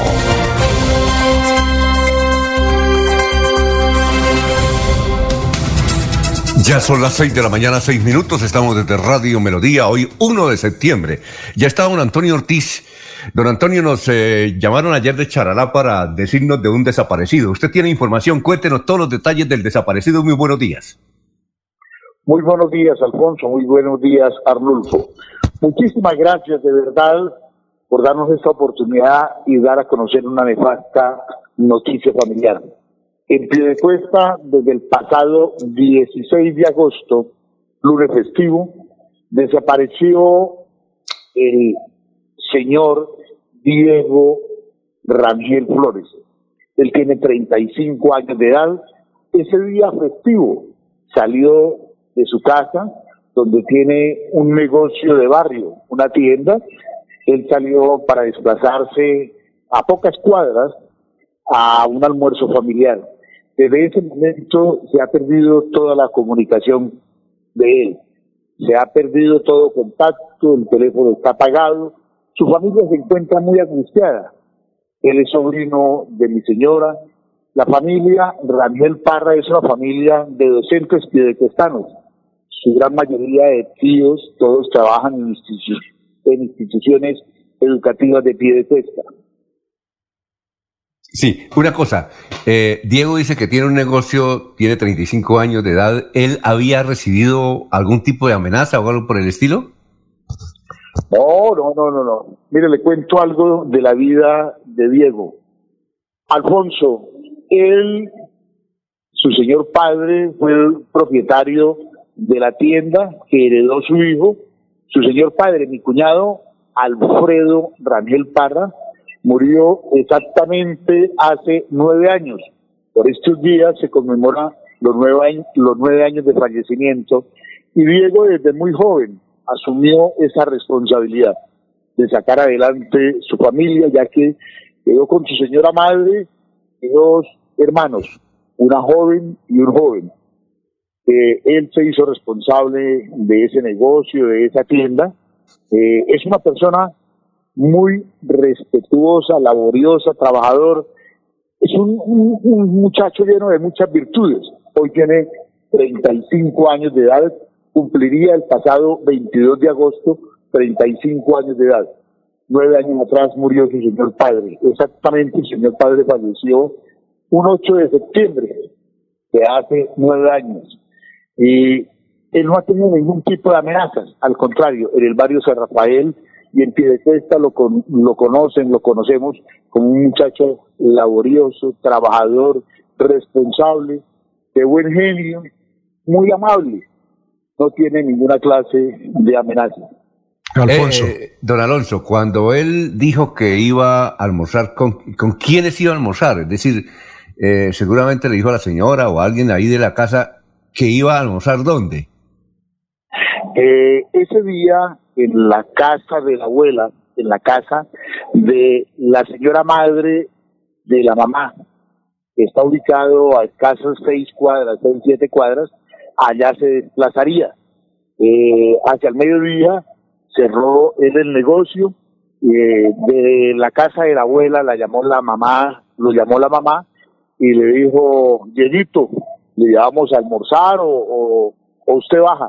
Dijo, no, ya abajo, mami. Entonces se quedaron esperándolo. Unas horas después que no llegó, comenzaron a llamarlo. Ellos subieron a- a- al negocio, a la casa, y ya no lo encontraron. Desde ese momento se perdió todo rastro de él. Muy bien, Eliezer, son las Sí. eh, seis y diez. Gracias, Alfonso. Eh, quisiera saber, normalmente, Diego, ¿en qué se moviliza en pie de cuesta? Y si ustedes ya lograron ingresar al negocio eh, para eh, mirar si hay algo anormal, si sucede algo anormal dentro del establecimiento comercial que él, que él tiene en pie de cuesta. Eh, El negocio, el negocio como tal es una tienda de barrio. Eh, él, él vive en, en la misma casa con su señora madre y con uno de sus hermanos, con Juan José, ya que la hermana, pues contrajo matrimonio eh, por aquella época. Ahí vive con su señora madre y con su hermano. Eh, ingresaron ese mismo instante. Ellos pensaron, bueno, Diego salió a dar una vuelta. Diego no conduce vehículo, Diego no conduce moto, él siempre se desplaza a pie. Viene a hacer el mercado a la casa del mercado central. No, no, Diego no, no conduce. El camino más corto que uno encuentra en estas situaciones es marcar al teléfono. ¿Qué pasa? ¿Qué está sucediendo cuando le marcan al teléfono de Diego? Cuando lo llamaron antes del mediodía para eh, preguntarle que si bajaban de la abuela a almorzar o, le llevaban el almuerzo, él dijo que no, no, ya cierro y yo bajo, yo bajo a compartir. Pero después, ya que no llegaba, comenzaron a marcarle y el teléfono apareció apagado. Nunca más lo ha encendido o nunca más ha encontrado ese teléfono disponible. Eh, eh, esta historia, mm, creemos que Diego va a estar bien y seguramente va a aparecer sano y salvo, pero hace dos años en Cimitarra, en una vereda de Cimitarra, también ocurrió algo parecido. Se hizo la investigación y ocurrió que el autor del homicidio fue un deudor de la tienda que lleva tres meses sin pagar. En este caso, Diego tiene deudores. Eh, como en todo, Alfonso y Arnulfo, como en todo pueblo, ¿cierto? Como en todo negocio, como mucho más en una tienda de barrio. Abren créditos, tienen créditos para los vecinos, para las personas cercanas, muy seguramente para algunos familiares. Esa es la bondad, la generosidad que ofrece una tienda, un negocio de barrio. La verdad, yo con ellos, con ellos es sobrino de mi señora, pero hace varios días, a raíz de mi, profesión y también a raíz de la pandemia, pues me abstengo de, de visitar algunos sitios. Yo no he ido últimamente a visitarlos a ellos, pero mi señora permanentemente, ellos tienen un grupo de WhatsApp de familia, como hoy todos los colombianos y el mundo entero, tenemos grupos de familia donde nos comunicamos a través del WhatsApp, preguntamos cómo estamos, eh, decimos estamos bien, estamos vivos, ese es hoy un, afortunadamente una forma de comunicarnos de manera permanente. La familia de mi señora, la familia Raniel Parra y todos sus descendientes se comunican a través del grupo y tienen contacto. La verdad pues ya se hizo muy angustioso desde el pasado lunes y han colocado los debidos denuncios. Eh, hoy el oficio que sale a la luz pública eh, es emanado de la Policía Nacional. Queremos pedirle el favor y a través de su medio, si alguien vea a Diego, él es un muchacho alto, eh, decimos nosotros en el largo santanderiano, es grueso, es de un 83 de estatura, es blanco, cabello, cabello lacio, muy corto, lo utiliza, es muy corto, eh, blanco y, algo corpulento, con un 83 de estatura. Entonces le pedimos el favor que, que le informen a la Policía Nacional o a cualquiera de los teléfonos que figuran. Alfonso y Arnulfo, muchísimas gracias por colaborarnos, Eh, muchísimas gracias eh, por ayudarnos. Sí, antes de retirarse, denos, eh, repítanos los teléfonos o las redes sociales para si alguien tiene cualquier dato, la suministren. Eh, ¿Cuáles son? Mi teléfono en este momento es el 319-2519-219. Lo repito, 319-2519-219. Así como Toño Ortiz. Mi nombre completo es Luis Antonio Ortiz Gómez. Sí, y, y- y, ¿a- alguna red social o no? Red social, eh, hoy todos los amigos, afortunadamente, Arnulfo, han abierto las puertas, afortunadamente, don Alfonso Pineda, la gente nos ha abierto las puertas y hemos mandado el mensaje. Ese, mire que a través de nuestro amigo eh, mutuo, común, el doctor Gerardo Martínez Martínez, fue mi contacto para que ustedes muy gentilmente y muy amablemente me atendiesen. Muchísimas gracias a todos ustedes. Las redes sociales eh, están en Facebook, están en Instagram, en, en WhatsApp. Todos tenemos abiertos. Hoy estamos llamando. Y si, y si Dios quiera, eh, está de vacaciones o, o no sé qué pasaría, si alguien sabe de dónde está Diego, que por favor nos comuniquen. La angustia de toda su familia, de su señora madre, de sus hermanos, de sus tíos, de nosotros los tíos políticos, de los amigos, es bastante grande, es bastante angustioso la verdad de la situación que estamos viviendo. Muchísimas gracias, Arnulfo, A usted. muchísimas gracias a, a usted, Eh, Alfonso Pineda, que nos fue a una ayudar cosa- a divulgar. Una cosa final, Toño. eh, Toño, eh, ¿él es casado, tiene esposa, hijos? Mire, el matrimonio son de los grandes sacramentos y la verdad es que todos lo ansiamos, lo ansiamos, pero que todos lo deseamos, tener un hogar, tener nuestra familia. Pero Diego se consagró a asumir esa responsabilidad de ayudarle a su señora madre. Al fallecer su señor padre, él se hizo responsable de ese negocio. Imagino que tendrá su amiga, que tendrá sus amigos, sus amistades, pero se caracteriza Diego por entregarse al negocio, a su familia, eh, muy pocas amistades. Si de pronto comparte un trago, ha sido en el negocio de él, porque desde hacer mercado, ir a la casa de mercado que tiene que ser en horas de la madrugada y atender hasta que el tiempo le deja lo reglamentado por la ley, a veces a las nueve, diez de la noche, pues ese muchacho no le queda tiempo de nada. Entregado rotundamente, entregado totalmente a su familia. Muy bien. Eh, Toño, eh, esperemos buenas noticias cuando aparezcan. Por favor, nos comunica muy amable por haber estado acá en Radio Melodía. Muy gentil. A usted muy amable, Alfonso, muy amable, Arnulfo, muy amable el doctor Gerardo Martínez y a todos los que puedan ayudarnos a divulgar este mensaje, a encontrar a este muchacho. Que Dios los bendiga. Un fraternal abrazo para todos. Muy bien. Son las Alfonso. seis. Sí, Alfonso. No sé si estará en línea Leonardo Jerez desde San Andrés García Rovira, Curos, Málaga, la vía. Sí, eh, vamos a una pausa y regresamos, Laurencio, con Leonardo. 6 y 17. Después de casi 30 años, nos ponemos al día con el alumbrado público. Llega el reto de la historia, la gran inversión dentro de la cual se destinarán casi 30 mil millones de pesos en proyectos de iluminación, expansión en zona rural y tecnología. En total son cerca de 630 mil millones para comenzar a saldar las deudas históricas que nos dejó la corrupción. Conoce todas las obras en www.bucaramanga.gov.co. Alcaldía de Bucaramanga. Gobernar es hacer.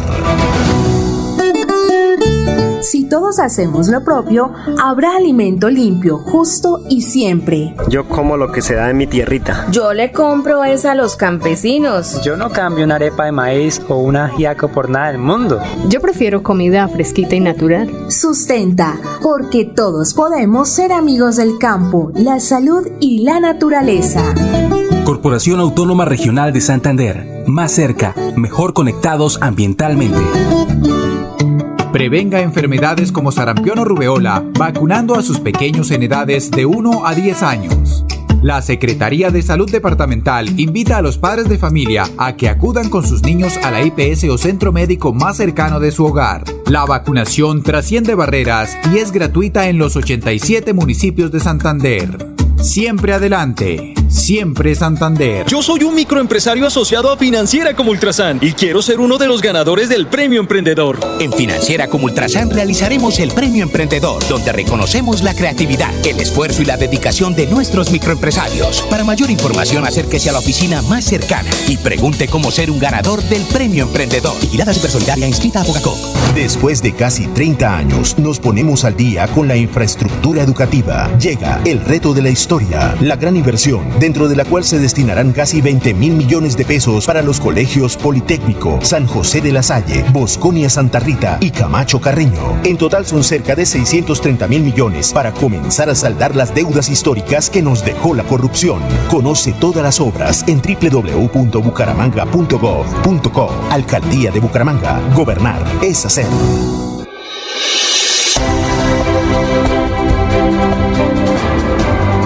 Información y análisis. Es el estilo de Últimas Noticias por Radio Melodía 1080 AM.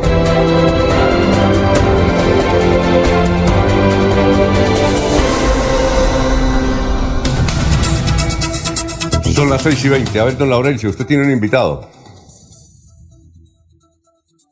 Alfonso, si es que estamos en comunicación con Leonardo Jerez, él está en San Andrés García Rovira, en virtud que hay dificultades con la vía, pero que sea con usted, Alfonso, el que hable desde eh, San Andrés Santander. Bueno, Leonardo, ¿cómo están las cosas de la carretera eh, con ese derrumbe? Porque aquí la información que nos da Invías es que prácticamente una montaña se fue y tapó la carretera. ¿Qué datos tiene usted y cómo están viviendo esta situación, Leonardo? Buenos días a las 6 de la mañana, 21 minutos.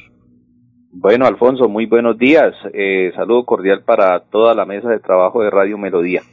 Efectivamente, Alfonso, la situación en García Rovira es alarmante por cuenta de las lluvias que se han venido generando durante los últimos días y que han generado deslizamientos de tierra, movimientos en masa que han taponado la vía en el sector de Curos. Aproximadamente en un tramo de 10 kilómetros se registran seis derrumbes en donde podemos ver, eh, efectivamente, como usted lo señala, montañas de tierra sobre la vía. Realmente en este momento es alarmante la situación.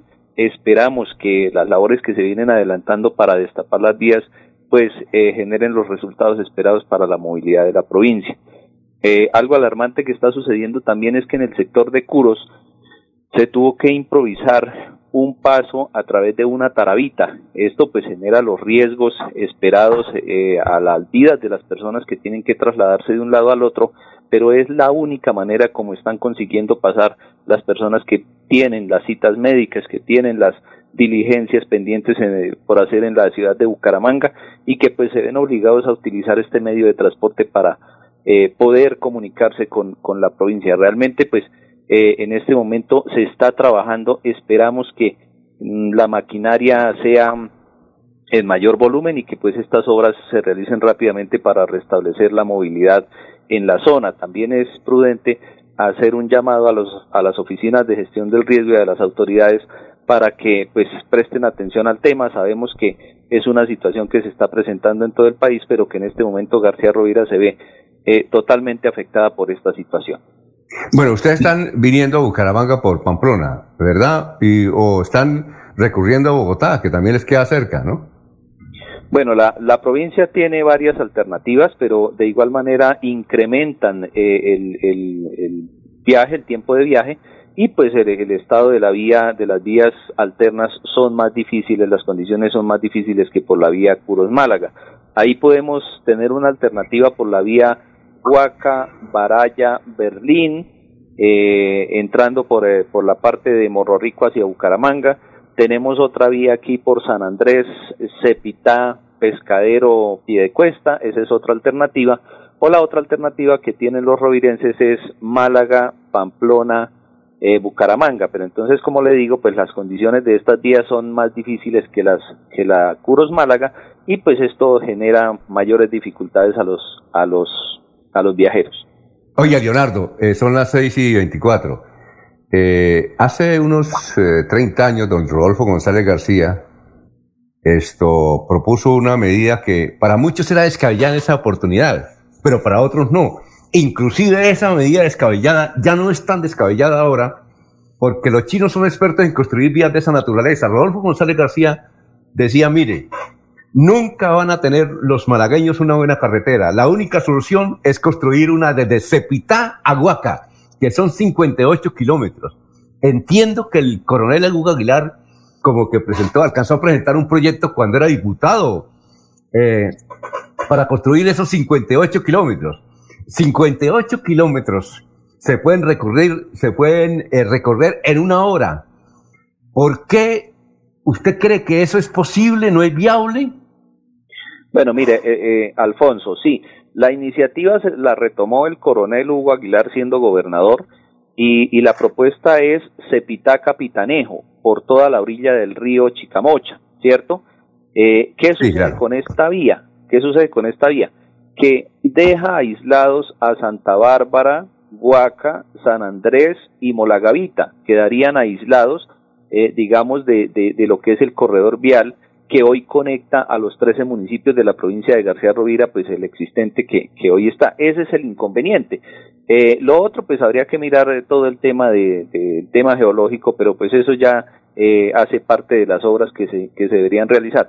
Pero el mayor inconveniente es ese, Laurencio, que, que los municipios de San Andrés, Guácamo, La Gavita y Santa Bárbara, Santa Bárbara que hace parte de la provincia de Soto, pero que, como, que es comunicada por la vía Curos Málaga, es eh, quedarían aislados.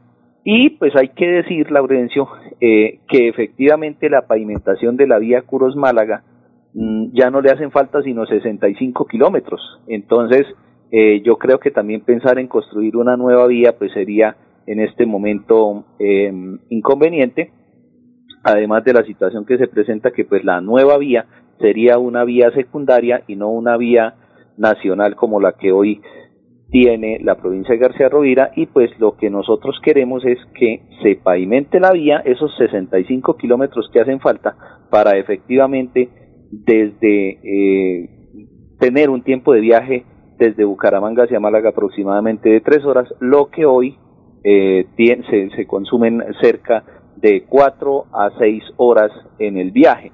Entonces ya pavimentando la vía a razón de 60 kilómetros por hora de viaje promedio, pues eh, en 120 kilómetros yo creo que es una vía que se puede recorrer desde Bucaramanga hasta Málaga en dos horas, dos horas y media. Esa es, esa es la situación que se presenta, Alfonso, y pues eh, claro que, hay que atender a todas las posibilidades, pero yo creo que en este momento lo más importante y lo más puntual es concluir con la pavimentación de la vía Curos Málaga.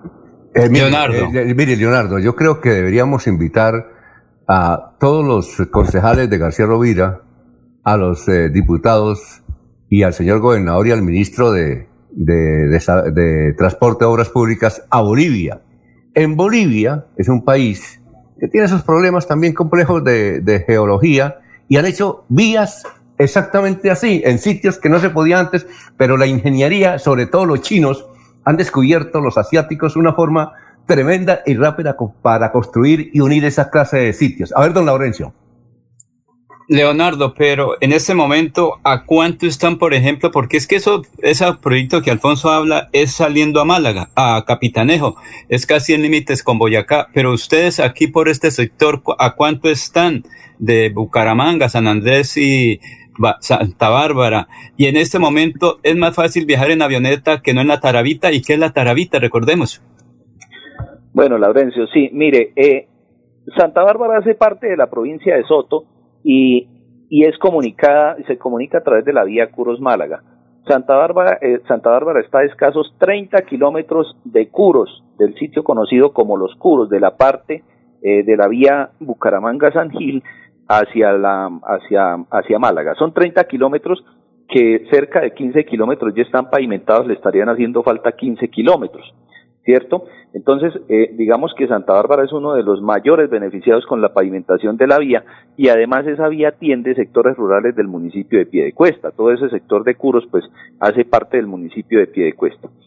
Huaca está a 30 kilómetros más adelante, es decir, ya llevaríamos 60 kilómetros ahí eh, y conectaríamos con Huaca. Y San Andrés eh, está 12 kilómetros más adelante del municipio de Huaca. Este tramo entre San Andrés y Huaca está pavimentado y hay que decir que entre San Andrés y el puente Isgaura se está ejecutando en este momento una pavimentación de cerca de dos kilómetros y medio. Del puente hacia arriba hay 18 kilómetros sin pavimentar y encontramos nuevamente un pavimento eh, nuevo que se ha, que se ha instalado eh, hace pocos meses y pues termina conectando con el municipio de Málaga. En estos tramos es que hace falta la pavimentación, es decir, entre Curos y Santa Bárbara y entre Santa Bárbara y Huaca, que es donde hace falta la mayor parte de la pavimentación. Alfonso. De manera, entre, el puente, entre el sí, Leonardo, con Leonardo Jerez, es, que es un periodista, un líder cívico de esa región como eh, García Rovirense. Eh, Sí, cosas que no parecen lógicas, que la parte que hace falta es la que está más cerca a, los grandes eh, conglomerados humanos como la ciudad de Bucaramanga, aquí entre Curos y eh, la ruta que lleva hacia Málaga.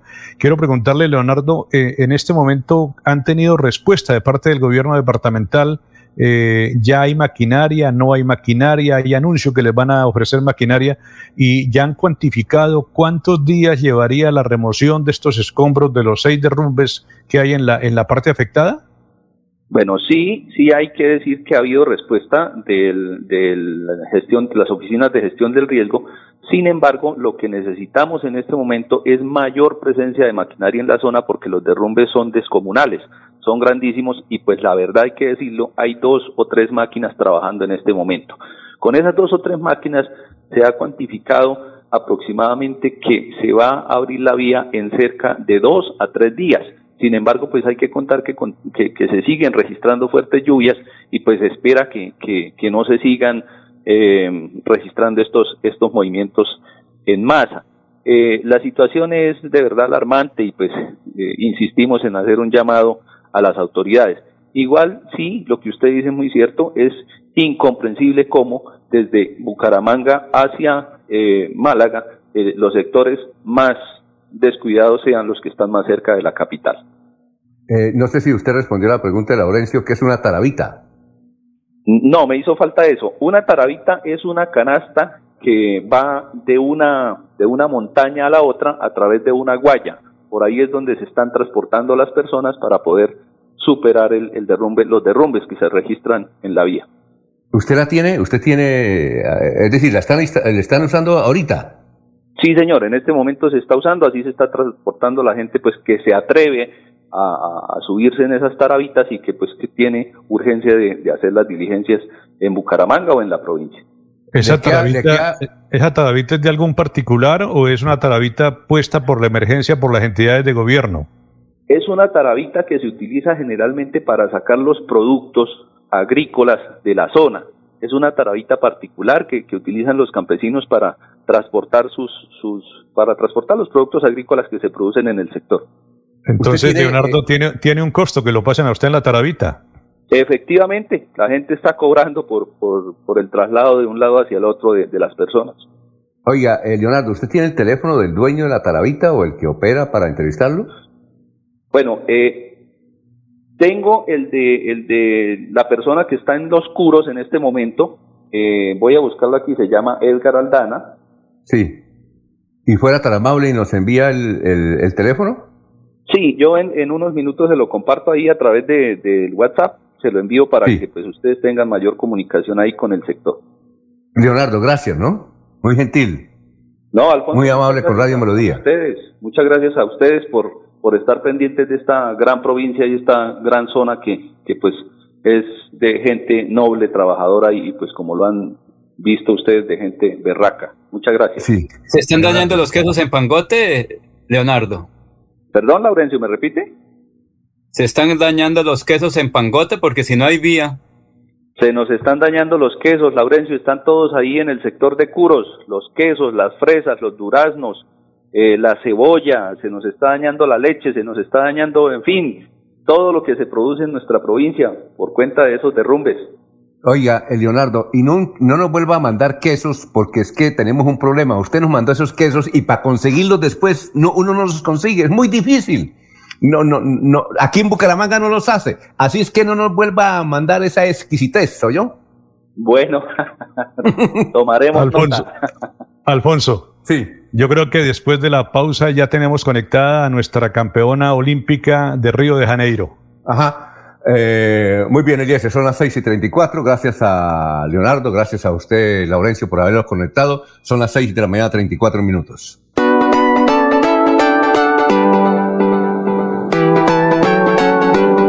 Melodía, Melodía, Radio Sin Fronteras. Escúchenos en cualquier lugar del mundo.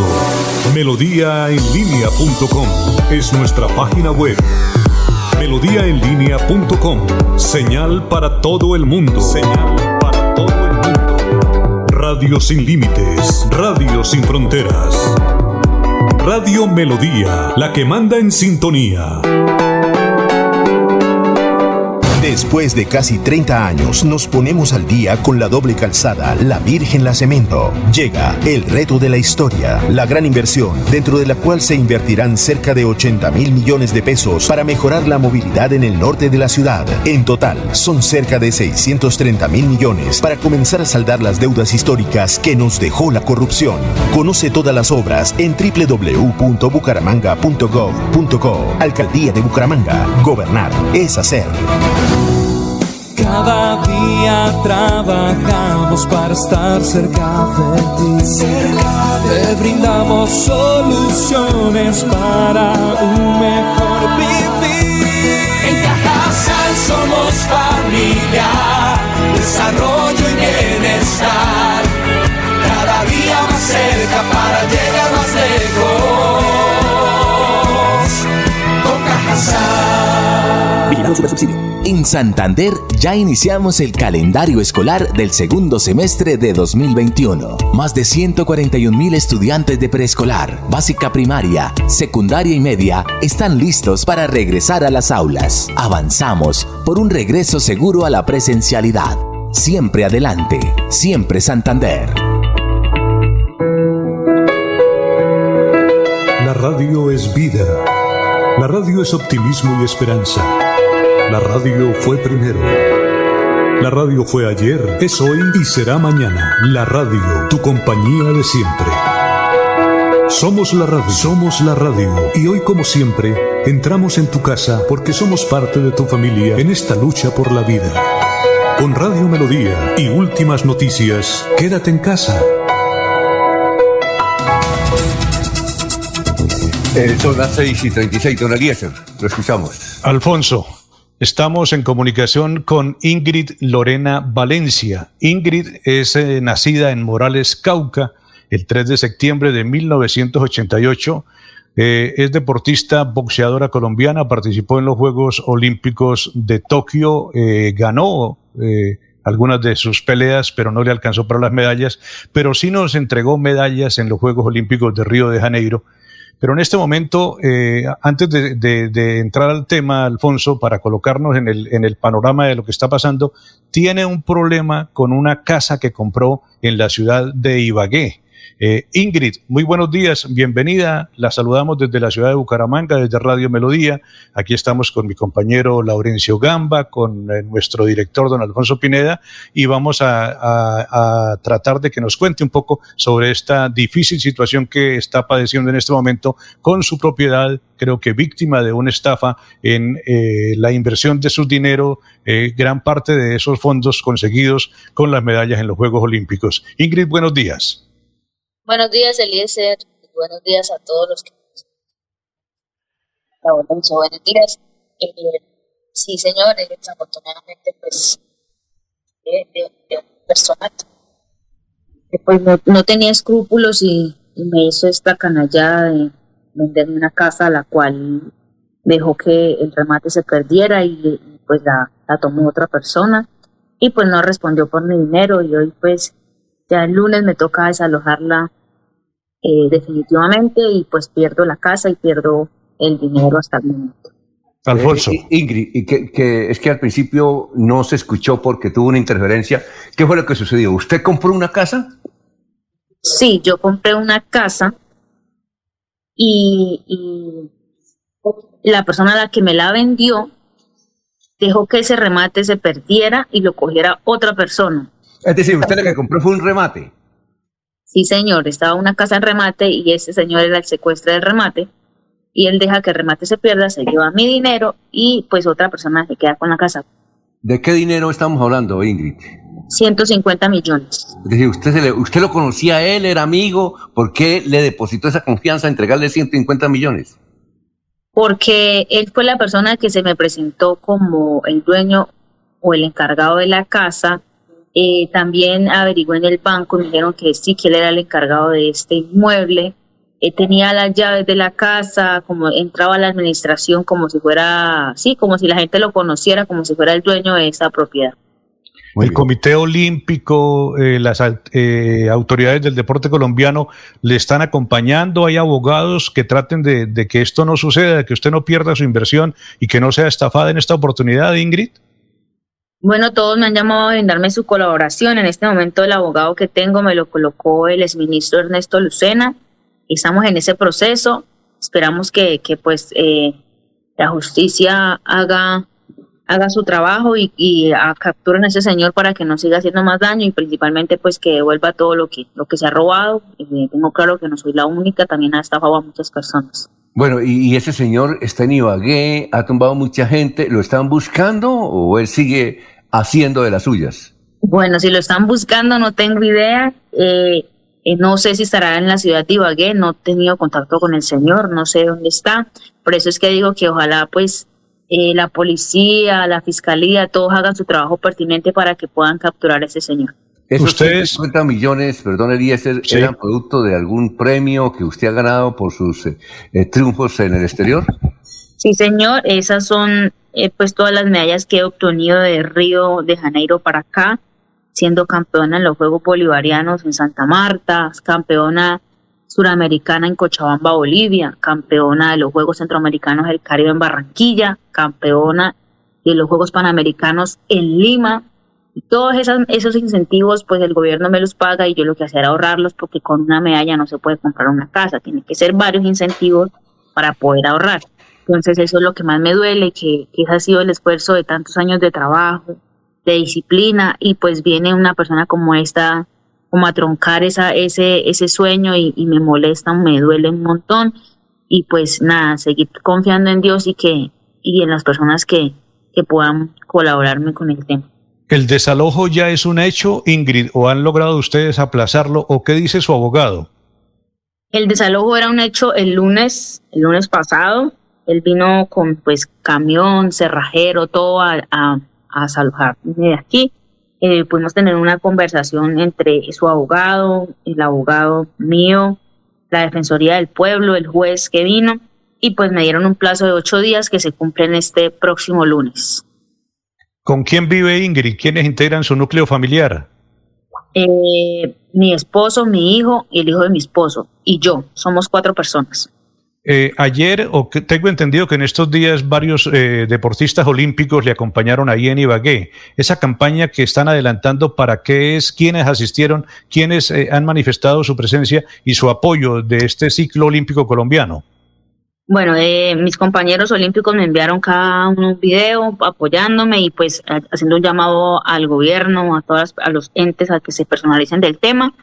El gerente de Indeportes Tolima y el gerente del INDRI, Instituto Municipal de Deporte Ibagué, eh, tuvieron pues una idea de, de, abrir una cuenta para que la gente empezara a depositar ahí para poder recuperar algo del dinero que ha perdido, pero teniendo en cuenta que es una cuenta de un banco, a otras personas de otros bancos les queda súper difícil eh, hacer ese traslado. Entonces, con Mariana eh, hemos pensado en, en, hacer lo mismo que se hizo con Juergen Martínez y su fundación de ella, eh, Payu, el, el, ellos se van a, hacer, pues hacer un link para crear una plataforma y de la que puedan la gente donar de la mejor manera, es decir, que Indeportes Tolima se va a unir a, a esta causa con Mariana para que sea una sola cuenta donde la gente pueda consignar y no pues hayan varias y haya pues errores. Queremos que todo sea transparente y pues decirle a la gente que, que colabore con esta causa. ¿Estuvo por allá también Caterino o simplemente le envió el video? ¿O como un gran aporte envió el video Caterina Ibarwen? Sí, ellos solamente me enviaron el video, Caterín, eh, Anthony Zambrano, Lorena Arenas, Carlos Ramírez, Juergen Martínez, eh, todas esas personas solamente me enviaron el video. Laurencio. Sí, eh, Valencia, señorita, señora Valencia, ¿usted ha podido hablar con la persona que ganó o que, entre comillas, es la nueva propietaria de su vivienda para llegar a algún acuerdo? Porque qué tal que no haya pagado él y una viveza aparece con las escrituras. Pues eh, yo pienso que, o sea, yo estoy solamente especulando, no sé, pero es muy raro que, que si alguien ya tiene comprado una un, o gana un, algo, él no puede dejar que una persona viva en su casa como yo que viví un año en mi casa, yo pienso que la fiscalía y todas las autoridades pertinentes deben de averiguar bien este tema porque en esta casa se han hecho muchos anchullos. Ya llegó ese mismo día otra persona a la que le vendieron esta misma casa en 80 millones. Ingrid, Entonces, ¿qué documentos, ¿qué documentos tiene usted de esa compra? ¿Qué documentos la respaldan? Yo tengo una, una, una, una carta de compraventa que hice con el señor de la notaría segunda de Ibagué firmada y todo por el Señor. Eso fue lo que me quedó de, de, de la compra que hice a esta casa. Después de que eh, cumpliera el tiempo, entonces íbamos a firmar y ahí hacíamos las escrituras. Ese fue el, el contrato que hice con el Señor, un contrato en la carta de compra-venta. ¿Cómo se llama el Señor? Dairo Arias Carvajal. ¿Usted tiene fotos de él? No, señora. Bueno, Eliezer. Ingrid pues esperando que esto se resuelva, ojalá que el abogado que le ha puesto el gobierno eh, sepa manejar el asunto y sepa recuperar lo que usted con sacrificio, con amor por la patria ha conseguido y que su casa vuelva a ser su casa con la tranquilidad y eh, con la con la eh, responsabilidad que tiene el Estado en este momento de rodearla, de acompañarla y de esperar que, que, todo resulte positivo para usted, Ingrid. Muchísimas gracias y ojalá que esto se resuelva a favor de usted. Muchas gracias, Eliezer, y muchas gracias a todos ustedes, a los medios de comunicación por estar difundiendo este tema por el que estoy pasando. Espero pues que las cosas se solucionen. Bendiciones. Muchas Muy gracias. Bien, Ingrid Lorena Valencia, medallista olímpica de Colombia, Alfonso. Muy bien, son las 6 y 46, vamos a una pausa y regresamos. Después de casi 30 años, nos ponemos al día con la escarpa occidental. Llega el reto de la historia, la gran inversión dentro de la cual se destinarán casi 100 mil millones de pesos para construir pantallas ancladas, muros de contención y sistemas de drenaje en cinco barrios de Bucaramanga. En total, son cerca de 630 mil millones de pesos para comenzar a saldar las deudas históricas que nos dejó la corrupción. Conoce todas las obras en www.bucaramanga.gov.co. Alcaldía de Bucaramanga. Gobernar es hacer. En Confuturo, así hemos construido nuestra historia. Somos la gente que busca sus sueños, somos la raza que está preparando un mundo nuevo lleno de esperanza que construye hacia el futuro. Para estudiar, para emprender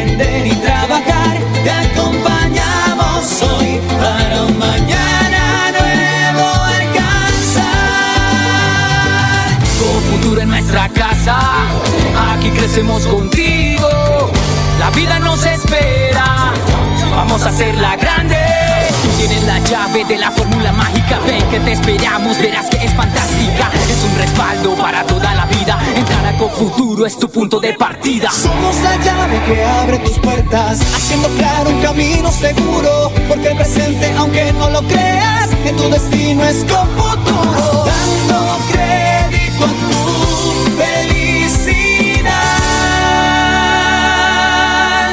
Futuro 30 años. Santander Solidario. Generamos continuidad en educación superior con la entrega de incentivos económicos para los estratos 1 y 2, beneficiando a 17.105 estudiantes, y becas Generación Diamante para la ruralidad y vulnerabilidad, favoreciendo a 2.598 estudiantes. La educación es nuestra prioridad. Gobernación de Santander, siempre Santander.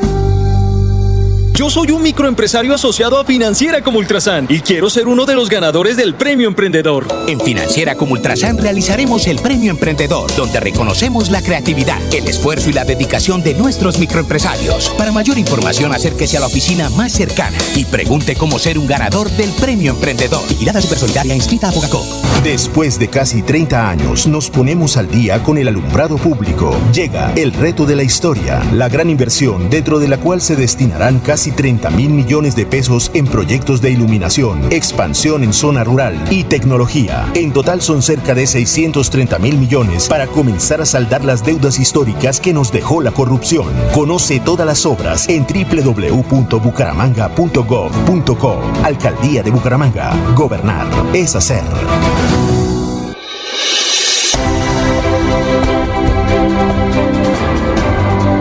Información y análisis.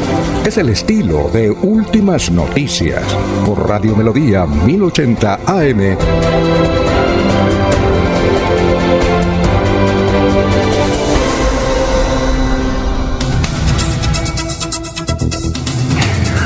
Bueno, vamos con los oyentes antes de ir con Florentino. Dice Eliana Mauricio Contreras, la flota Cáchira eh, trató de sacar una ruta por Cepetá y salía a la laguna de Ortices.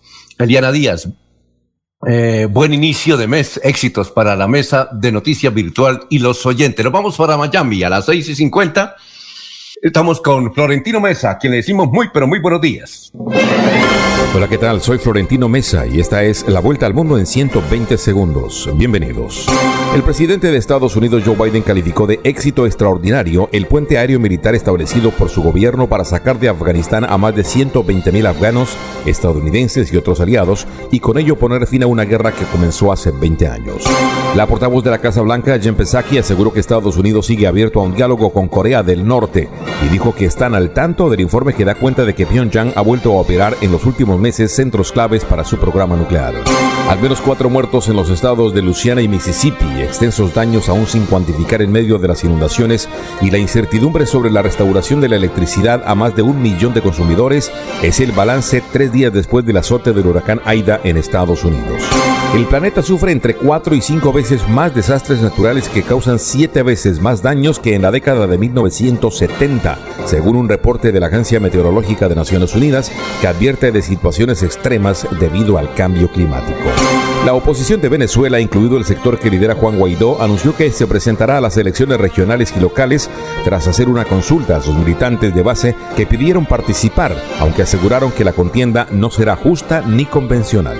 América Latina, la región más desigual del mundo y más afectada por la pandemia, crecerá un 5.9% en 2021, medio punto más de lo estimado hace dos meses, pero la mejora se desacelerará en 2022 porque sigue sin solucionar sus problemas estructurales, alertó la CEPAL. En Perú, el accidente de un autobús de pasajeros ha dejado al menos 33 fallecidos y alrededor de 20 heridos, después de que el vehículo se estrelló y cayó a un barranco en la carretera central cuando se dirigía a Lima. El gobierno de Israel aprobó este miércoles varias medidas para suavizar el bloqueo sobre la franja de Gaza, como abrir a las importaciones el principal cruce comercial con el enclave palestino. Esta fue la vuelta al mundo en 120 segundos. Muchas gracias, Florentino. Son las 6 y 52. Juan Carlos Cárdenas, alcalde de Bucaramanga, acaba de escribir. En agosto tuvimos el menor número de muertes del año 33 por COVID-19 y ayer no hubo fallecidos. La reactivación económica de nuestra ciudad avanza. Disminuimos cifras de desempleo y esperamos lo antes posible. Eh, y esperamos lo, y esperamos lo antes posible tener más vacunas para seguir salvando vidas. Bueno, ahora vamos a presentar lo que mencionábamos de este horror que hubo hace 20 años en Berlín, en Santander, donde 70 niños habrían resultado sacrificados por una acción del ejército, un bombardeo contra la FAS que estaba reclutando menores. Saúl Franco es el magistrado que ayer en la Comisión de la Verdad, frente a lo que estaba diciendo el expresidente Andrés Pastana, hizo esa pregunta. Vamos a escucharlo aquí esa partecita. La, de Andrés Pasana no la pasamos la respuesta porque él estaba confundido, dijo que no, que no era cierto, pero sin embargo periodistas como Gustavo Pinilla cubrió ese evento hace 20 años para el Canal Tro. Pero escuchemos inicialmente a Saúl Franco. Yo tengo una pregunta muy específica, es la siguiente. Eh, a finales del 2001, del 2000, siendo usted presidente, especialmente en el mes de noviembre, se desarrolló lo que ha quedado como la Operación Berlín en Santander, en donde murieron una cantidad muy grande, todavía no tenemos una cifra exacta, de niños y niñas que las FARC habían reclutado y traían desde el Guaviare a respaldarlos o a participar en el Magdalena Medio. Hemos tenido la oportunidad, señores presidentes, de conversar con varios de los sobrevivientes, hombres y mujeres, que son personas hoy entre 35 y 40 años, y nos han contado la barbarie que fue eso, tanto la fase 1 de reclutamiento por parte de las FARC, como luego el asesinato, la persecución, la detención, las torturas de una cantidad, como le digo, muy grande de niños y niñas. Esto para nosotros, y lo hemos seguido investigando, y le quiero decir que todavía hoy estamos encontrando cosas que no esperábamos, de unos niveles, por ejemplo, de violencia sexual contra estos niños y niñas escandalosa. Quiero preguntarle, porque usted ha señalado como uno de los ejes de su gobierno la defensa de los derechos humanos y aquí estaríamos en contra de los derechos elementales de los niños. Y tenemos constancia, señores presidente, que el ejército sí sabía que ahí estaban niños y que se ahí atacaban. Es que, bueno, ya la memoria también de veintitantos años. Noviembre del 2000. Del 2000. Del 2000.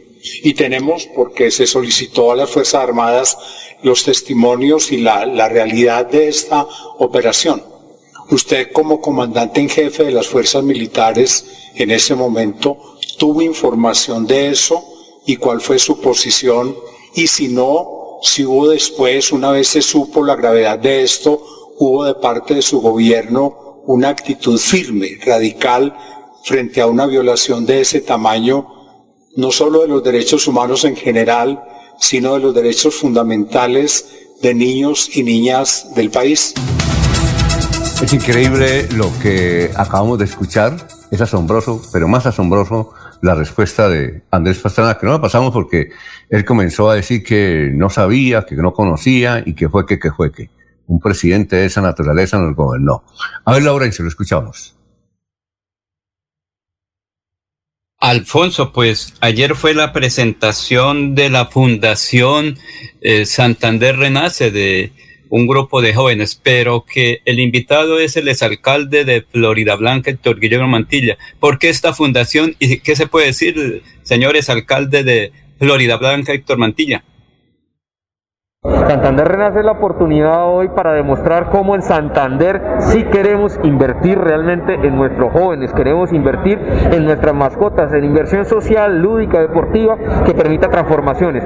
Cada peso que se invierta en estos sectores de la sociedad son 10, 20 pesos que se ahorra por parte del Estado en controlar problemáticas como la delincuencia, la drogadicción, los embarazos a tempranas edades. ¿Cómo no respaldar hoy esta iniciativa que está liderada bajo una mujer que conozco, una mujer joven, representación clara del deporte? Y el orgullo santanderiano que permite hoy abrir esta baraja de oportunidades para que empresarios, periodistas, sector privado, sector público se unifiquen para poder trabajar en estas grandes transformaciones. ¿Cómo nace esta idea? Con base a lo que Carlos nos ha informado, se ha gestado dentro de las acciones que tuvimos nosotros en la oportunidad de desarrollar el gobierno de Floria Blanca en el periodo 2016-2019, surge producto de las necesidades que se veían y las problemáticas que atraviesa nuestro departamento, pero lo más valioso y importante, surge como un emprendimiento de jóvenes que queremos sin duda que nuestro, nuestro departamento, nuestros municipios empiecen a pensar y a focalizarse en nuestros jóvenes, en nuestras mascotas, que son realmente la prioridad y la urgencia donde debemos actuar. Precisamente el medio ambiente y las mascotas, porque casi todo mundo tiene en su casa una mascota. Sin medio ambiente no podemos nosotros sobrevivir. Nuestras mascotas son seres vivientes que no pueden hablar y muy pocos saben realmente cómo actuar frente a ellas. Mire, solo el 1% de los ciudadanos en Colombia saben cómo denunciar realmente un maltrato animal. Solo el 12% que tiene mascota sabe qué hacer si a medianoche su perrito se enferma, su gatico se enferma. No sabemos dónde funcionan 24 horas las veterinarias.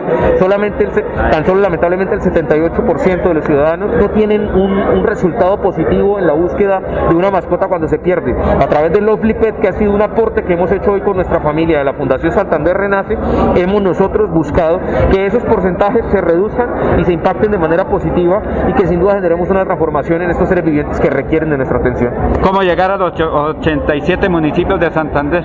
Bueno, los empresarios, los medios de comunicación, el sector público, el sector privado, todos permiten que esto se pueda expandir y sin duda también el sector político. Esto hay que hacerlo también con nuestros dirigentes y por eso es que en buena hora también celebro que aquí hubiese habido presencia de grandes dirigentes departamentales de nuestro departamento. Usted ha estado visitando Santander, ¿qué ha encontrado en eso? ¿Cuál es la preocupación del santanderiano? Bueno, primero la preocupación por nuestros jóvenes. Todos pensamos en nuestros jóvenes en qué están haciendo, cómo están actuando. Segundo, el tema precisamente de nuestras mascotas y el medio ambiente. Y producto de esas visitas también es que se ha podido complementar esta propuesta de Santander Renace, que hoy se pone al servicio de todos los Santander. Que se vinculen y que participen en esta fundación, una fundación de hechos, de acciones, no de palabras y propuestas, sino de realidades. www.santanderrenace.org. Y aprovecho para darle una chiva a Lorenzo. A través también de una iniciativa que hemos liderado, estamos muy próximos a montar nuestras oficinas virtuales para para tumbar las fotomultas que aún siguen viviendo y que aún están vivitas y coleando en el departamento de Santander. Tenemos un equipo de profesionales del mayor nivel donde los ciudadanos tan solo entrando al www.hectormantilla.com van a poder acceder al link de tumbar tu fotomulta y de inmediato acabaremos con los flagelos que quedaron consecuencia de esa infamia de las fotomultas, no solo en Florida Blanca, sino en cualquier parte del país.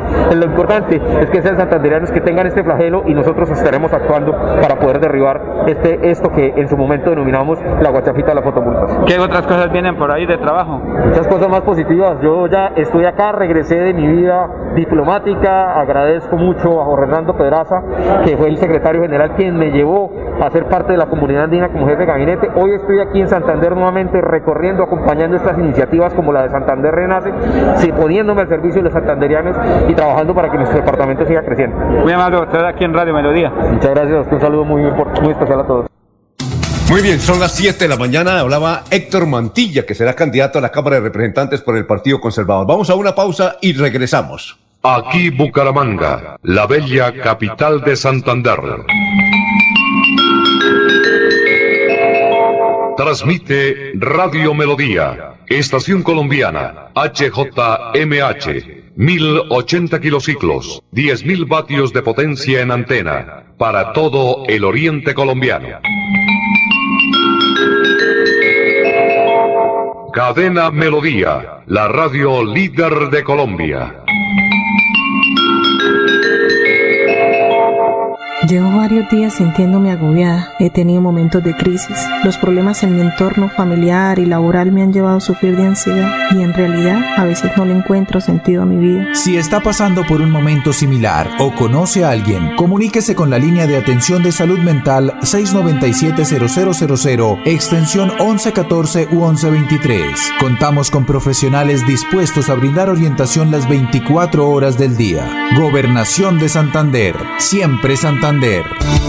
Este sábado 4 de septiembre estará en Bucaramanga el doctor Ricardo González, atendiendo en su consultorio en el barrio Provenza. Llame al 313-392-2623 y agende su cita médica. Aproveche esta gran oportunidad. Es por su salud. Tratamientos con medicamentos naturales. Recuerde, este sábado 4 de septiembre estará en Bucaramanga el doctor Ricardo González. Agende su cita médica llamando al 313-392-2623. 23 313 392 2623.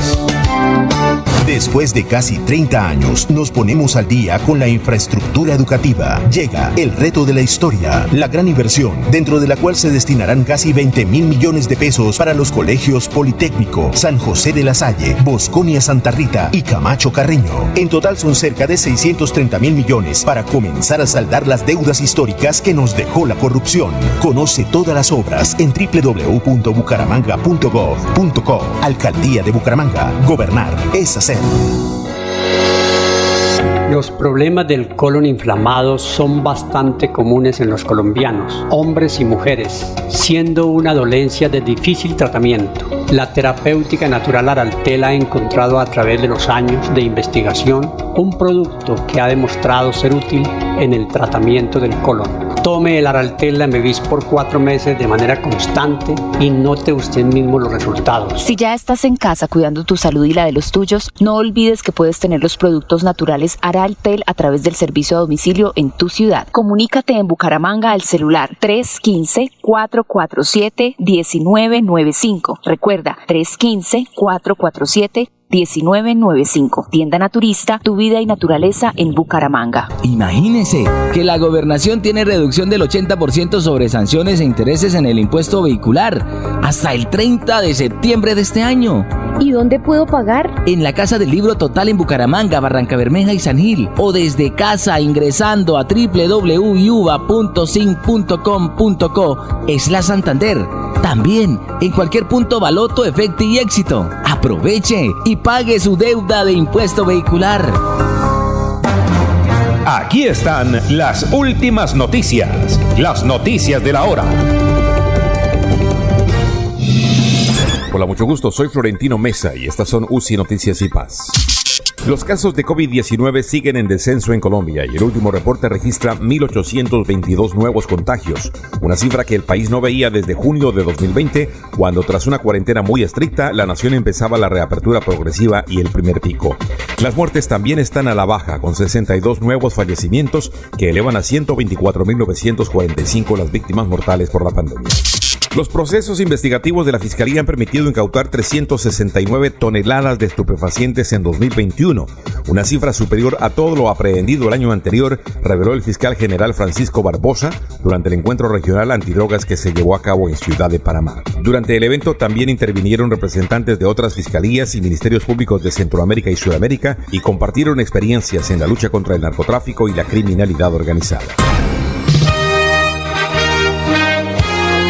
Llega este 13 de octubre la decimotercera versión de los galardones heterogéneos Gacetas de Colombia, con el patrocinio de Gran San, Claro Colombia, Servientrega, Pirotécnicos El Vaquero, Efecti, Fede Palma, Cámara Procultivos de la Andy, Chocolates Perfetti, Artes y Bronces, Significamos Comunicaciones, Trofeos a Rodríguez, Universidad La Gran Colombia, Diario La República, Latin Culture and Arts Miami, Revista Mi Nación, Imagen Segura, Red de Prensa Colombiana e Internacional, El Heraldo de Barranquilla, Image Press, La Opinión de Cúcuta, Laboratorios Valencia García, Manizales, Sistema Informativo de las Américas CIA, Restaurante Ramonas Vía Duitama y UCI Noticias. Galardones heterogéneos Gacetas de Colombia. Algo más que un premio.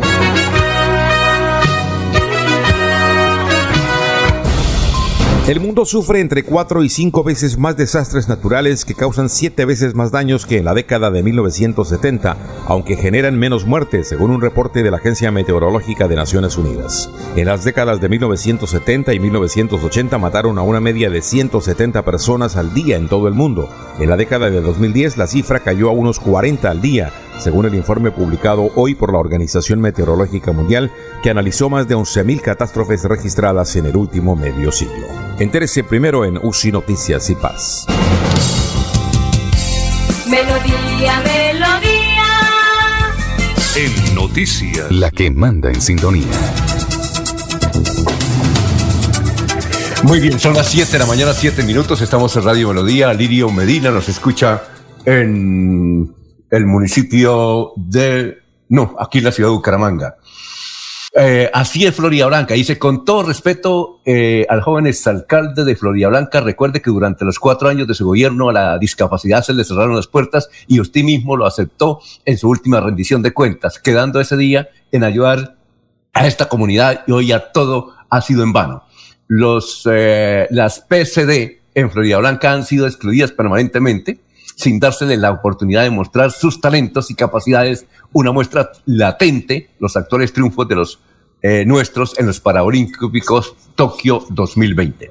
Bueno, vamos a presentar al presidente del Consejo, eh, Fabián Oviedo, que está convocando para la elección de Contralor, algo que hace dos años no se puede realizar la controversia política y jurídica en el Consejo de la ciudad de Bucaramanga. Actualmente hay un concejal, uh, perdón, un contralor encargado, pero lo curioso es que la convocatoria la hace él para elegir consejo en el periodo de 2022 a 2025. Pensábamos que era para elegir contralor durante los, estos dos años que quedan, pero no. Él dice, tendrá sus razones, que es por cuatro años, es decir, de 2022 a 2025. Vamos a escuchar y a ver a Fabián Oviedo sobre esta convocatoria. Un contralor es la persona que tiene la función de hacer el control fiscal de nuestro municipio, es decir, el que vela en nombre de todos los bumangueses para cuidar nuestros recursos públicos. Por eso debemos buscar la persona que tenga las mejores calidades, con el suficiente conocimiento, que nos pueda garantizar que nuestros recursos públicos se van a invertir conforme a la ley. Desde aquí, desde el Consejo de Bucaramanga, hemos iniciado el proceso de selección con la finalidad de buscar la persona más idónea para ocupar este importante cargo. La tarea es pedirles un favor, que hagamos la difusión de esta información e invitemos a todas las personas que cumplan el perfil a presentarse. Con esto quiero contarles que el Consejo de Bucaramanga profirió la resolución 089, en donde están consignadas todas las reglas del juego para participar. Para inscribirse y ser parte de este cambio, podrán encontrar toda la información en la página del Consejo de Bucaramanga, www.consejodebucaramanga.go.co e invitamos de igual forma a todos los entes de control y veedurías con el fin de garantizar la transparencia en este proceso, eh, al igual que todos mis compañeros del Consejo y por supuesto invitamos a participar a todos los ciudadanos para que este sea un proceso transparente, plural, público, construido por los bumangueses desde el Consejo. La idea es buscar eh, personas propositivas y comprometidas con nuestra ciudad. Antes, eh, gracias al doctor Fabián, antes para ser contralor se, se, exigía ser eh, contador, economista o abogado. Ahora no. Se necesita un título universitario y ser menor de 65 años. Ya eh, en unas acciones que se han conocido, ya únicamente es tener un título universitario. Laurencio, su invitado, 710. Alfonso, pero es que hay una cosa, es que con relación a la elección del Contralor, creo que eso fue modificado y ahora viene por dos años en el actual periodo y dos años para el próximo periodo. Creo que por eso es que se da que a partir de No, estos eh, días... Laurencio, Laurencio, entonces se equivocó Fabián porque él convoca es eh, del 2022 a 2025. Entonces tenemos que Por eso. a Fabián que si Eh, se no, no, toca el- eh, con el doctor eh, Julio Enrique No, mañana. no, no, toca es con Fabián, ¿por qué lo dijo él? ¿Por qué? Eh, Porque es que lo que yo le estoy diciendo, yo no es que esté defendiendo esa fecha, sino que Fabián dice que es de 2022 a 2025. Por eso, son próximos Por cuatro eso. años. Es que creo que modificaron la norma, Alfonso. Por eso, entonces hay que explicarle a él. Pero vamos con los invitados porque no, no tenemos tiempo. Alfonso, es que eh, Brian Jessy Chaparro dice que hay inseguridad en la zona rural de Bucaramanga, que se requiere la presencia de la fuerza pública en virtud que falta alumbrado público, pero que sea este dirigente campesino del norte de Bucaramanga que nos hable sobre la situación que están viviendo y los atracos para los campesinos. Pues la verdad queremos pedirle de corazón al alcalde que nos colabore con más de la de, la de las carreteras, porque la verdad pues al principio nos, empea- nos empezaron a ayudar con las carreteras, pero la maquinaria llegó ahora sin combustible y a pesar de que medio trabajaron ya se la quieren llevar. Mejor dicho, ya llevaron la, maquinaria y la carretera quedó a medias. Y también pues queremos pedirle en especial sobre, sobre las vías, las vías y el, alumbrado público. Eh, nosotros vivimos en el sector La Vereda La Cemento, corregimiento 1. En ese lado no tenemos alumbrado, alumbrado público. En estos momentos han robado mucha gente, muchos campesinos que suben de aquí el mercadillo, los roban. Hace como unos tres meses llevaron a una señora, unos, unos piratas, del, o sea, mototaxistas, llevaban de pasajero una señora y, por ahí, y ahí en el camino, como es una soledad y no hay alumbrado público, como a las 7 de la noche le violaron a una señora. Y en estos días han robado motos y todo eso, entonces necesitamos pedir colaboración de que con el alumbrado público porque nos tienen muy olvidados y el- tanto en las carreteras también porque las carreteras medio las arreglaron y si no nos hacen cunetas quedamos igual de perdidos, no podemos bajar la carga. ¿A usted los afecta que ya no hay revocatoria para el alcalde, igualmente que las basuras o de un dinero para el internet rural? Pues la verdad en el robo del dinero sí nos perjudica mucho porque nosotros como toda la área de Angelinos, tanto como el sector de la cemento, como Bosconia, arriba como Santa Rita, Magueyes, San Francisco, jóvenes campesinos que no tenemos internet, no tenemos como manera de estudiar y nos toca ya los cuadernos a un lado por coger un asadón, una pica y un barretón. Entonces, si imagínense, el Ministerio de, de las TIC que roban 70 mil millones que la verdad los jóvenes lo necesitan hoy en día para, aunque sea especializarse más en el campo y no matarse en- como lo hacían nuestros antiguos ancestros. El servicio de aseo, ¿cómo está allá? Y lo otro, la revocatoria que ya no hay para el alcalde, ¿los favorece a ustedes?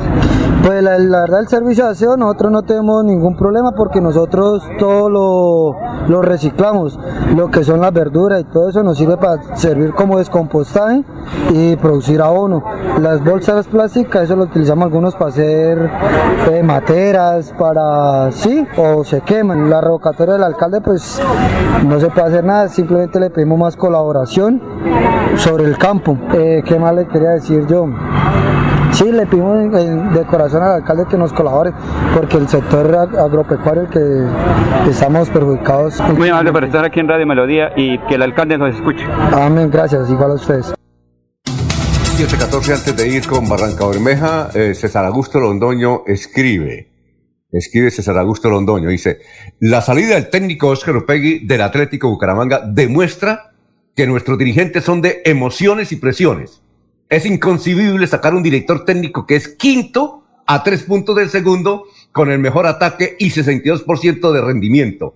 No sé en qué mundo vive Óscar Álvarez, que supuestamente es el dueño del equipo. Vamos para la ciudad de Barranca Bermeja ya, eh, perdón, para el distrito de Barranca Bermeja, ya está ya don Soel Caballero, muy buenos días.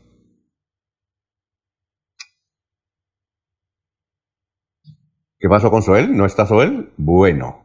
Entonces, si quiere, vamos a una pausita mientras se integra nuevamente Soel Caballero a la información. Son las 7 de la mañana, 15 minutos. Después de casi 30 años, nos ponemos al día con la doble calzada La Virgen La Cemento. Llega el reto de la historia, la gran inversión, dentro de la cual se invertirán cerca de 80 mil millones de pesos para mejorar la movilidad en el norte de la ciudad. En total, son cerca de 630 mil millones para comenzar a saldar las deudas históricas que nos dejó la corrupción. Conoce todas las obras en www.bucaramanga.gov.co. Alcaldía de Bucaramanga. Gobernar es hacer.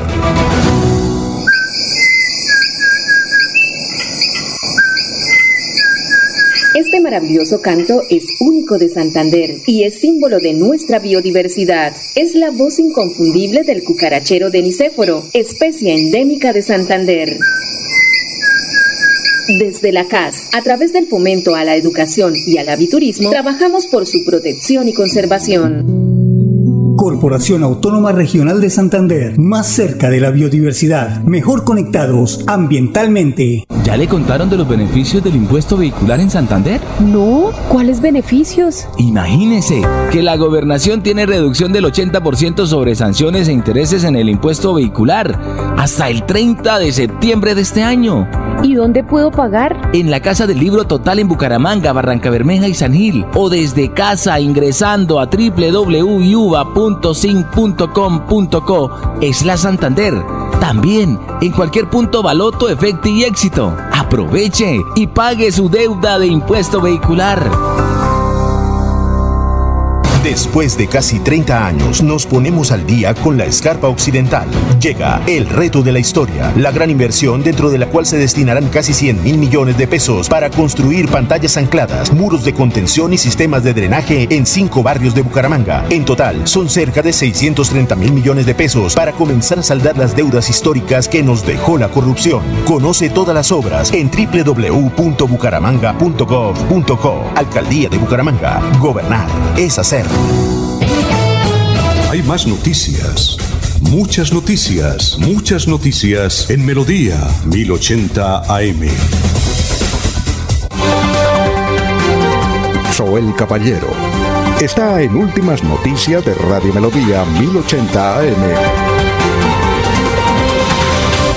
Buenos días, Alfonso, para usted, para los compañeros, igualmente para todos los oyentes. Hoy a las 9 de la mañana, en la plenaria del Consejo Distrital de Barranca Bermeja, tomarán posesión los nuevos concejales Kelly Zulima Ortiz Calao del Partido de la U y César Guzmán por el Partido Verde. La presidenta de la mesa directiva del Consejo Distrital, Diana Jiménez, dio a conocer la situación una vez se conoció la resolución de vacancia de los exconcejales Leonardo González Campero y Luis Fernando Calderón por parte del Consejo de Estado. Por otra parte, el eh, Ministerio de Salud y la Protección Social dio a conocer que este martes 31 de agosto se notificaron cuatro nuevos casos positivos para COVID-19 en Barranca Bermeja, dos mujeres y dos hombres. Se registró el fallecimiento de un hombre de 69 años de edad y finalmente se notificó que 19 personas lograron recuperarse de la enfermedad de manera satisfactoria. Las estadísticas actualizadas del COVID en Barranca Bermeja están de la siguiente manera. Casos confirmados 25.512, personas totalmente recuperadas 24.548, personas recuperando en casa bajo vigilancia médica 26, 78 ciudadanos hospitalizados, 38 pacientes en unidad de cuidados intensivos UCI, 822 personas fallecidas en lo que va corrido de esta pandemia, casos activos en Barranca Bermeja 142. Noticias con las que amanece el distrito continúen compañeros en estudios en últimas noticias de Melodía 1080 AM. Enrique Ordóñez Montañés está en últimas noticias de Radio Melodía 1080 AM. Son las 7 de la mañana, 19 minutos. Profesor Enrique Ordóñez, si decimos que hoy es miércoles primero de septiembre, ¿es correcto o no, profesor? Eh, Alfonso, si decimos primero, pues eh, hay una equivocación. Es que esa, ese es un término que antiguamente así decíamos. El primero de enero, el primero de mayo y el primero de septiembre, el primero de diciembre esa era una expresión antigua, pero ahora, con la llegada de los mm, aparatos modernos y del Internet y todo, pues ya no se utiliza primero, sino lo correcto. Porque si hoy es uno, o mejor, si hoy es primero, mañana será segundo, porque se está empleando el ordinal. Primero, hoy es primero de septiembre, mañana es segundo de septiembre, después tercero de septiembre, en ordinal. Pero resulta que los números se expresan en cardinal. O sea que hoy es uno, uno, hoy es uno de septiembre, así se utiliza hoy, así lo utilizan todos los términos modernos. Basta simplemente con mirar su celular. Usted mira el celular y encuentra que es uno, ahí no le dice primero sino uno y así sucesivamente. Al abrir cualquier página de Internet aparece 1, 1 de septiembre, y aparece también en los periódicos 1, 1 de septiembre. Los locutores ya dicen 1 de, 1 de septiembre, no como antes que era primero de septiembre. Pero eh, hay otra, otro caso, Alfonso, y es que si se puede decir septiembre también, sí se puede decir septiembre. Se puede decir septiembre sin la P, porque es que la gente no pronuncia la P. No dice sep. Pronunciando la P sería septiembre. Sino que dice septiembre, septiembre, como si fuera con C. Septiembre, septiembre. Septiembre es de secta. Y septiembre es con P. Entonces se puede decir septiembre o se puede decir septiembre con P, septiembre. Lo mismo que se puede decir séptimo y se puede decir séptimo. Son dos expresiones usuales en español, pero que aquí poco las utilizamos. En el Perú, por ejemplo, eh, dicen eh, siempre el mes de septiembre, allá el mes de septiembre, y las agendas vienen en el Perú con septiembre. Hoy allá en, Perú anotan todos en su agenda 1 de septiembre. 1 de septiembre. Aquí iríamos 1 de septiembre con Z, con perdón, con C, como si fuera de secta. No, es 1 de septiembre o 1 de septiembre con P. Alfonso, interesante esa pregunta para todas las personas. Claro, Jaime Ruiz dice que han ocurrido varios atentados en el norte de Santander y otros lugares del país. Y quiere saber cómo se define un atentado, profesor. Señor Ruiz, pues un atentado terrorista sería una agresión violenta contra la vida de las personas. Eso es lo que eh, nosotros eh, utilizamos en común. Un atentado contra la vida de las personas eh, para crear precisamente un clima de terror o para crear inestabilidad política. Pero también pues en derecho, yo no soy muy experto en derecho, pero en derecho sí es un delito, un delito que consiste en la violencia o en la resistencia grave contra la autoridad o contra los agentes en el ejercicio de las funciones públicas, una agresión contra la vida o la integridad física y moral de una persona, eso pues ya sería una definición en derecho, pues. El doctor eh, Julio Enrique, no sé si este, pero él lo podría definir mejor jurídicamente qué es un atentado un atentado terrorista en derecho, Alfonso, pero más o menos esa es la idea. Muy bien, profesor. Eh, muchas gracias, ¿no? Gracias a usted, Alfonso, y a todos los oyentes del noticiero. Un feliz día. Muy bien. Eh, a ver, oyentes, eh, Mauricio Ortiz, los saludamos aquí desde el Palmar. Gracias. Laurencio, la de irnos. Señor. La de irnos. Alfonso, pues como lo dijo Leonardo Jerez, está perdiendo la leche, los quesos, sobre todo en el sector de Pangote, porque es que eso queda a hora y media de Bucaramanga. Y es tan dificultoso sacarla por Málaga que es la comunidad dice, si no pasamos por la Taravita, es mejor que se quede por aquí para el consumo local porque cómo lo vamos a sacar a pagar doble flete de transporte y a venderlo a los mismos seis mil, cinco mil pesos el queso y mil 500 la botella de leche. Entonces hay una emergencia económica también en García Rovira. Oiga, Laurencio, ¿ya le envió el teléfono de el que maneja la taravita? No, todavía no. Ah, muy bien. Alfonso, eh, mañana conocemos el concepto 40, 2436 Consejo de Estado, Sala de Consulta y Servicio Civil, en lo que usted preguntaba, cuatro años de los contralores. Los ¿Ah, contralores. Eh, ¿Quién nos va a dar ese concepto? Es que eh, dicen que será elegido por un periodo de cuatro años, no podrá coincidir con el periodo del de, correspondiente del gobernador y alcalde. Recuerde que los actuales fueron por cuatro años quienes fueron elegidos.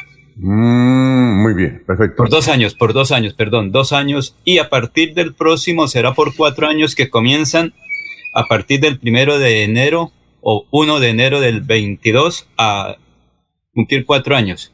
Bueno, y antes de irnos, Lina Martínez, de solo 26 años, no tiene experiencia electoral. Es abogado de la Universidad Santiago de Cali y tiene una especialización en Derecho Comercial. Pero su aspiración a la curul afro a la Cámara ya está moviendo la estructura y la base política que consolidó, consolidó su padre. Ella es hija, nadie más ni nadie menos del senador condenado por parapolítica Juan Carlos Martínez Sinisterra que era socio de Luis Alberto Gil. Son las 7 de la mañana, 25 minutos. Sigan en melodíaenlínea.com y 1080m. Adiós. Últimas noticias los despierta bien informados de lunes a viernes. En todas las áreas de la información regional, un periodista de Últimas Noticias registra la información en Radio Melodía 1080 AM y en melodíaenlínea.com. Director Alfonso Pineda Chaparro.